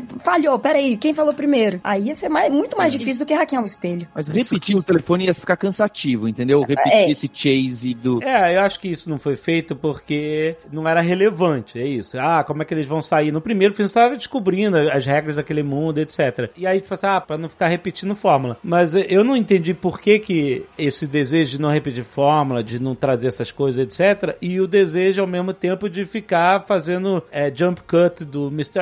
Anderson lá com o filme velho com o filme novo, entendeu? É, exatamente. Então, tipo assim, não dá pra entender, ah, mas a gente quer abandonar. Porque quando o cara fala lá na, na reunião, nós temos que fazer o bullet time e tal, não sei o quê. Essa discussão já estava enterrada desde o Matrix Reloaded. Que as irmãs Wachowski não trouxeram bullet time. Não tem bullet time no segundo e terceiro filme. Aquela câmera virando 360 graus, que tem pra caraca no primeiro filme, não existe mais, justamente porque aquilo virou é, um lugar comum nos filmes de Hollywood, todo mundo tava imitando isso, todo mundo tava fazendo isso é, de novo, e ela falou assim, ah, vamos inovar e vamos mudar as caras, vamos botar o Neo enfrentando Sam Agent Smith, vamos botar eles numa, numa perseguição na rodovia, que vai ser do caralho, que aliás... Foi do caralho. Foi, é, incrível até, apesar do filme ser, né, mais fraco e tal, essa... Sim, é incrível. Essa cena toda é, é um primor, é, in- é inacreditável. O carro deles é metralhado em sequência várias vezes e não tem erro de continuismo ali. Cada vez que o carro aparece, depois da metralhada, estão lá os furos daquela metralhada. É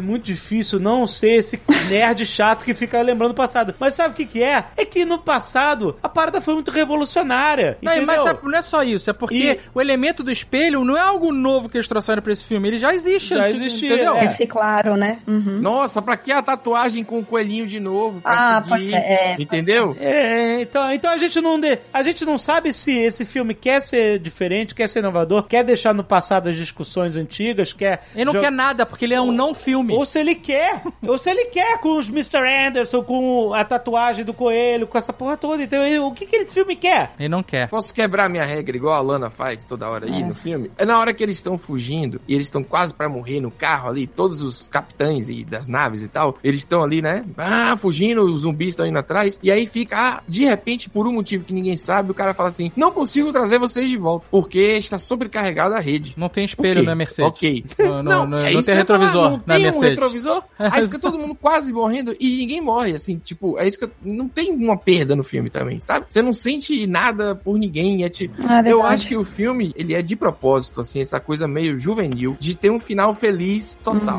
sabe? Ainda falando das cenas de ação e etc. E só pra não dizer que a gente tá só que é saudosista lembrando do passado e tal, os caras da Epic fizeram um demo técnico da Unreal Engine 5 e tem uma cena de ação alucinante. Sim. De foda. Mas Sim. é de propósito, rapaz. Eu Ela- também acho que é de propósito. É. Eu também acho que é. Que no filme não tem.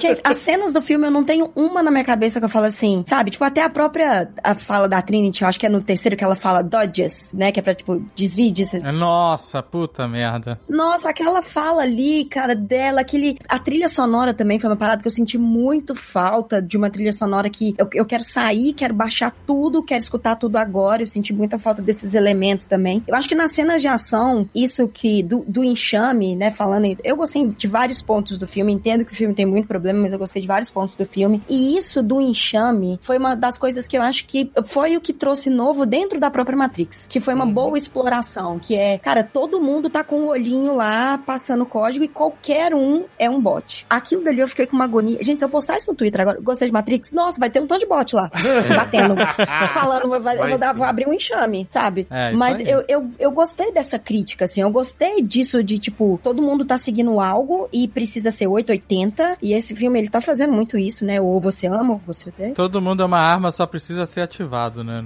Exato. Só precisa de um, tipo, sabe, um, um, um beijinho errado? Não sei se Não, ser beijinho. E, e as cenas das pessoas se jogando. Nossa é, Senhora. pra mim é bizarro, assim, bizarro no, no bom sentido, né? Tipo, foi uma boa escolha. Pra mim foi Uhum. chocante. É, é chocante, é isso aí. É. Talvez eu tenha faltado legal. explorar um pouco e falar um pouco isso, né? Isso que a Thalita tá colocando. Porque tem aquelas cenas filosóficas quando o Morpheus conversa com o Agent Smith lá no, no 1, antes de chegar o helicóptero. Tem aquela conversa, um pouco explicando, um pouco provocando, do controle e tudo mais. Podia ter falado isso do bot, que vai muito curtinho, aí começa a cair um monte de aí, vira o Walking Dead de repente. Sim.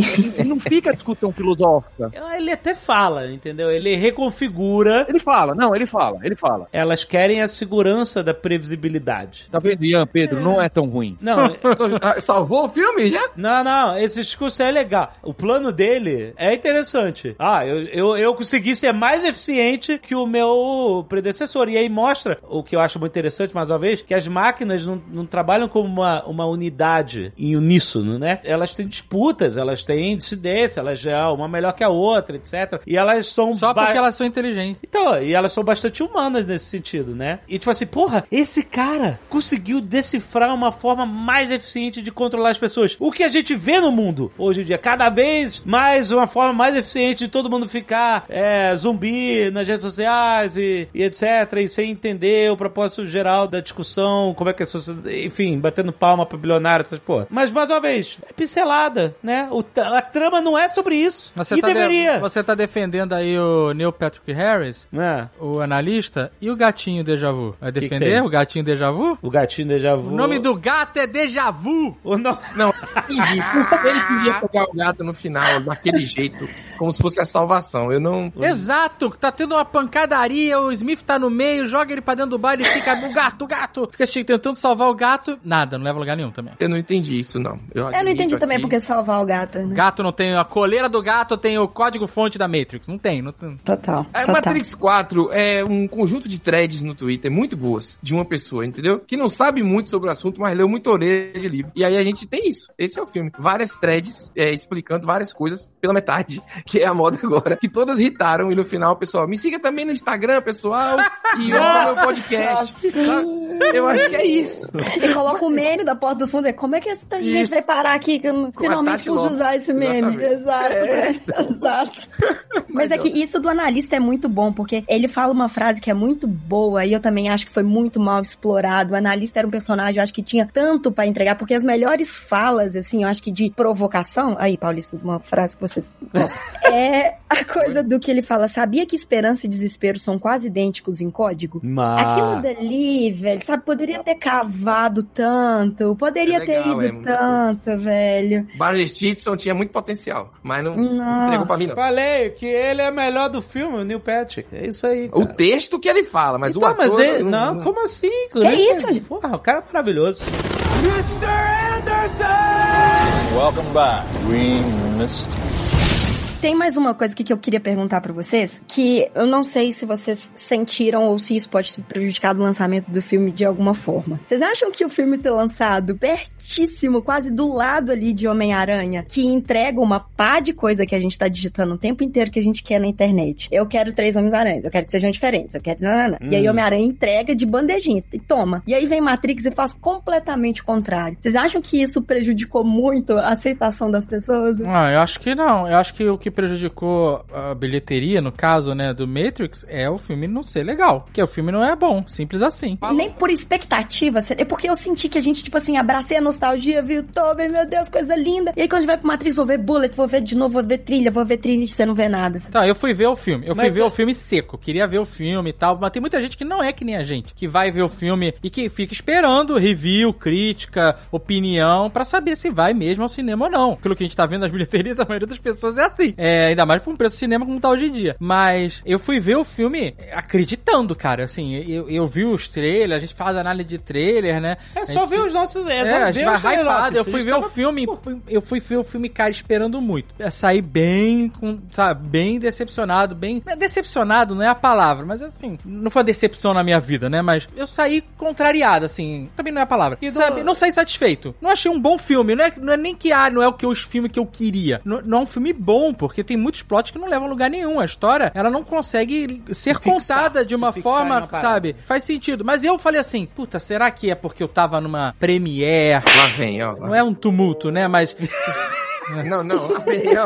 Né, eu- puta, eu tinha passado lá pelo tapete vermelho, tapete verde e tal. E aí com a minha roupa lá da Macy's, né? Então. Parecido na TV, né? De plano de fundo. E aí, papagaio de pirata que eu vi. Então eu fiquei pensando, será que a minha experiência de ter visto o filme nessas condições, talvez eu não tenha absorvido a história 100%? Eu não sou falante nativo em inglês, então tá- será que eu perdi alguma coisa? Aí eu fui ver de novo. Foi, eu falei, vou ver de novo o filme. Eu fui ver de novo, na quarta-feira, de manhã, sabe? Sem nenhum glamour cinematográfico. E vi novamente o filme, cara. É, assim, até, sabe, mais focado em, puta, aonde tá as coisas que, de Matrix aqui. Não muda pra mim. Não mudou, sabe? Eu não achei coisas novas que eu não tinha percebido. E depois discutindo o filme com algumas pessoas, é a mesma coisa, cara. Ele não muda, a minha percepção não muda, não melhora. Tem outros filmes que eu já vi que muda, sabe? Que mudaram. É, da primeira vez que eu vi pra depois, assim, de, de conversar, de ver mais de uma vez e o filme, puta, se transformar. Mas nesse filme, cara, pra mim, ele não muda. Ele, ele continua sendo esse filme bem mais ou menos, sabe? Que não leva a lugar nenhum, que ele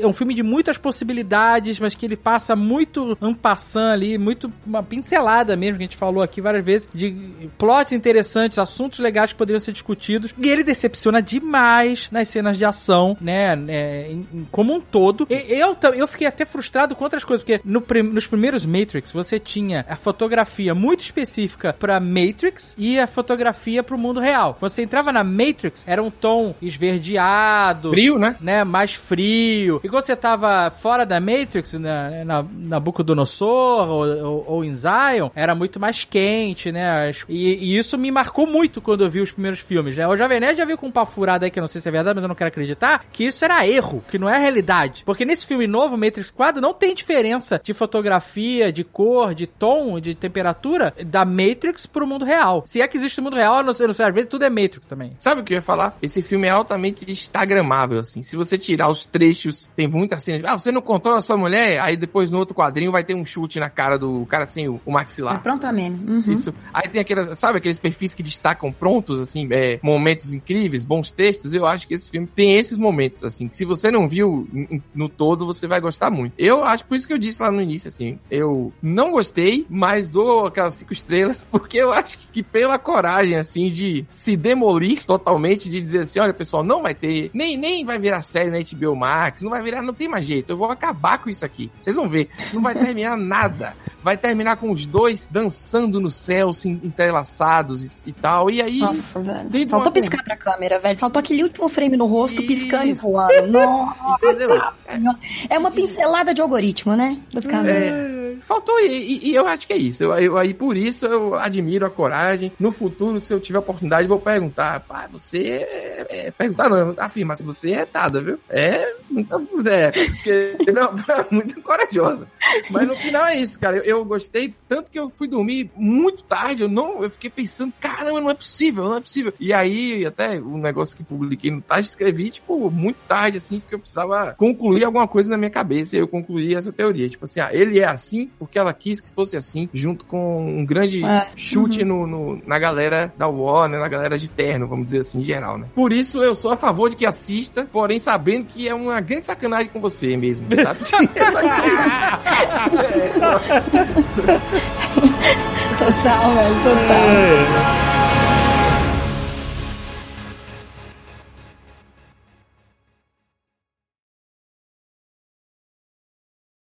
E a Simulate, hein? Melhor nome de cafeteria ever. Ah, Simulate. Se pá, Vai, se pá na altura xingaram desse... o filme, podcast inteiro, agora vão elogiar essa merda dessa piada. Simulate!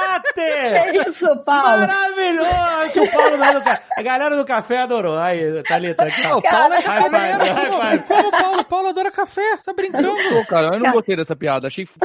Ah, Pa- Paulo, é uma piada tão fácil de fazer e ninguém nunca fez que valeu. Nossa, maravilhoso.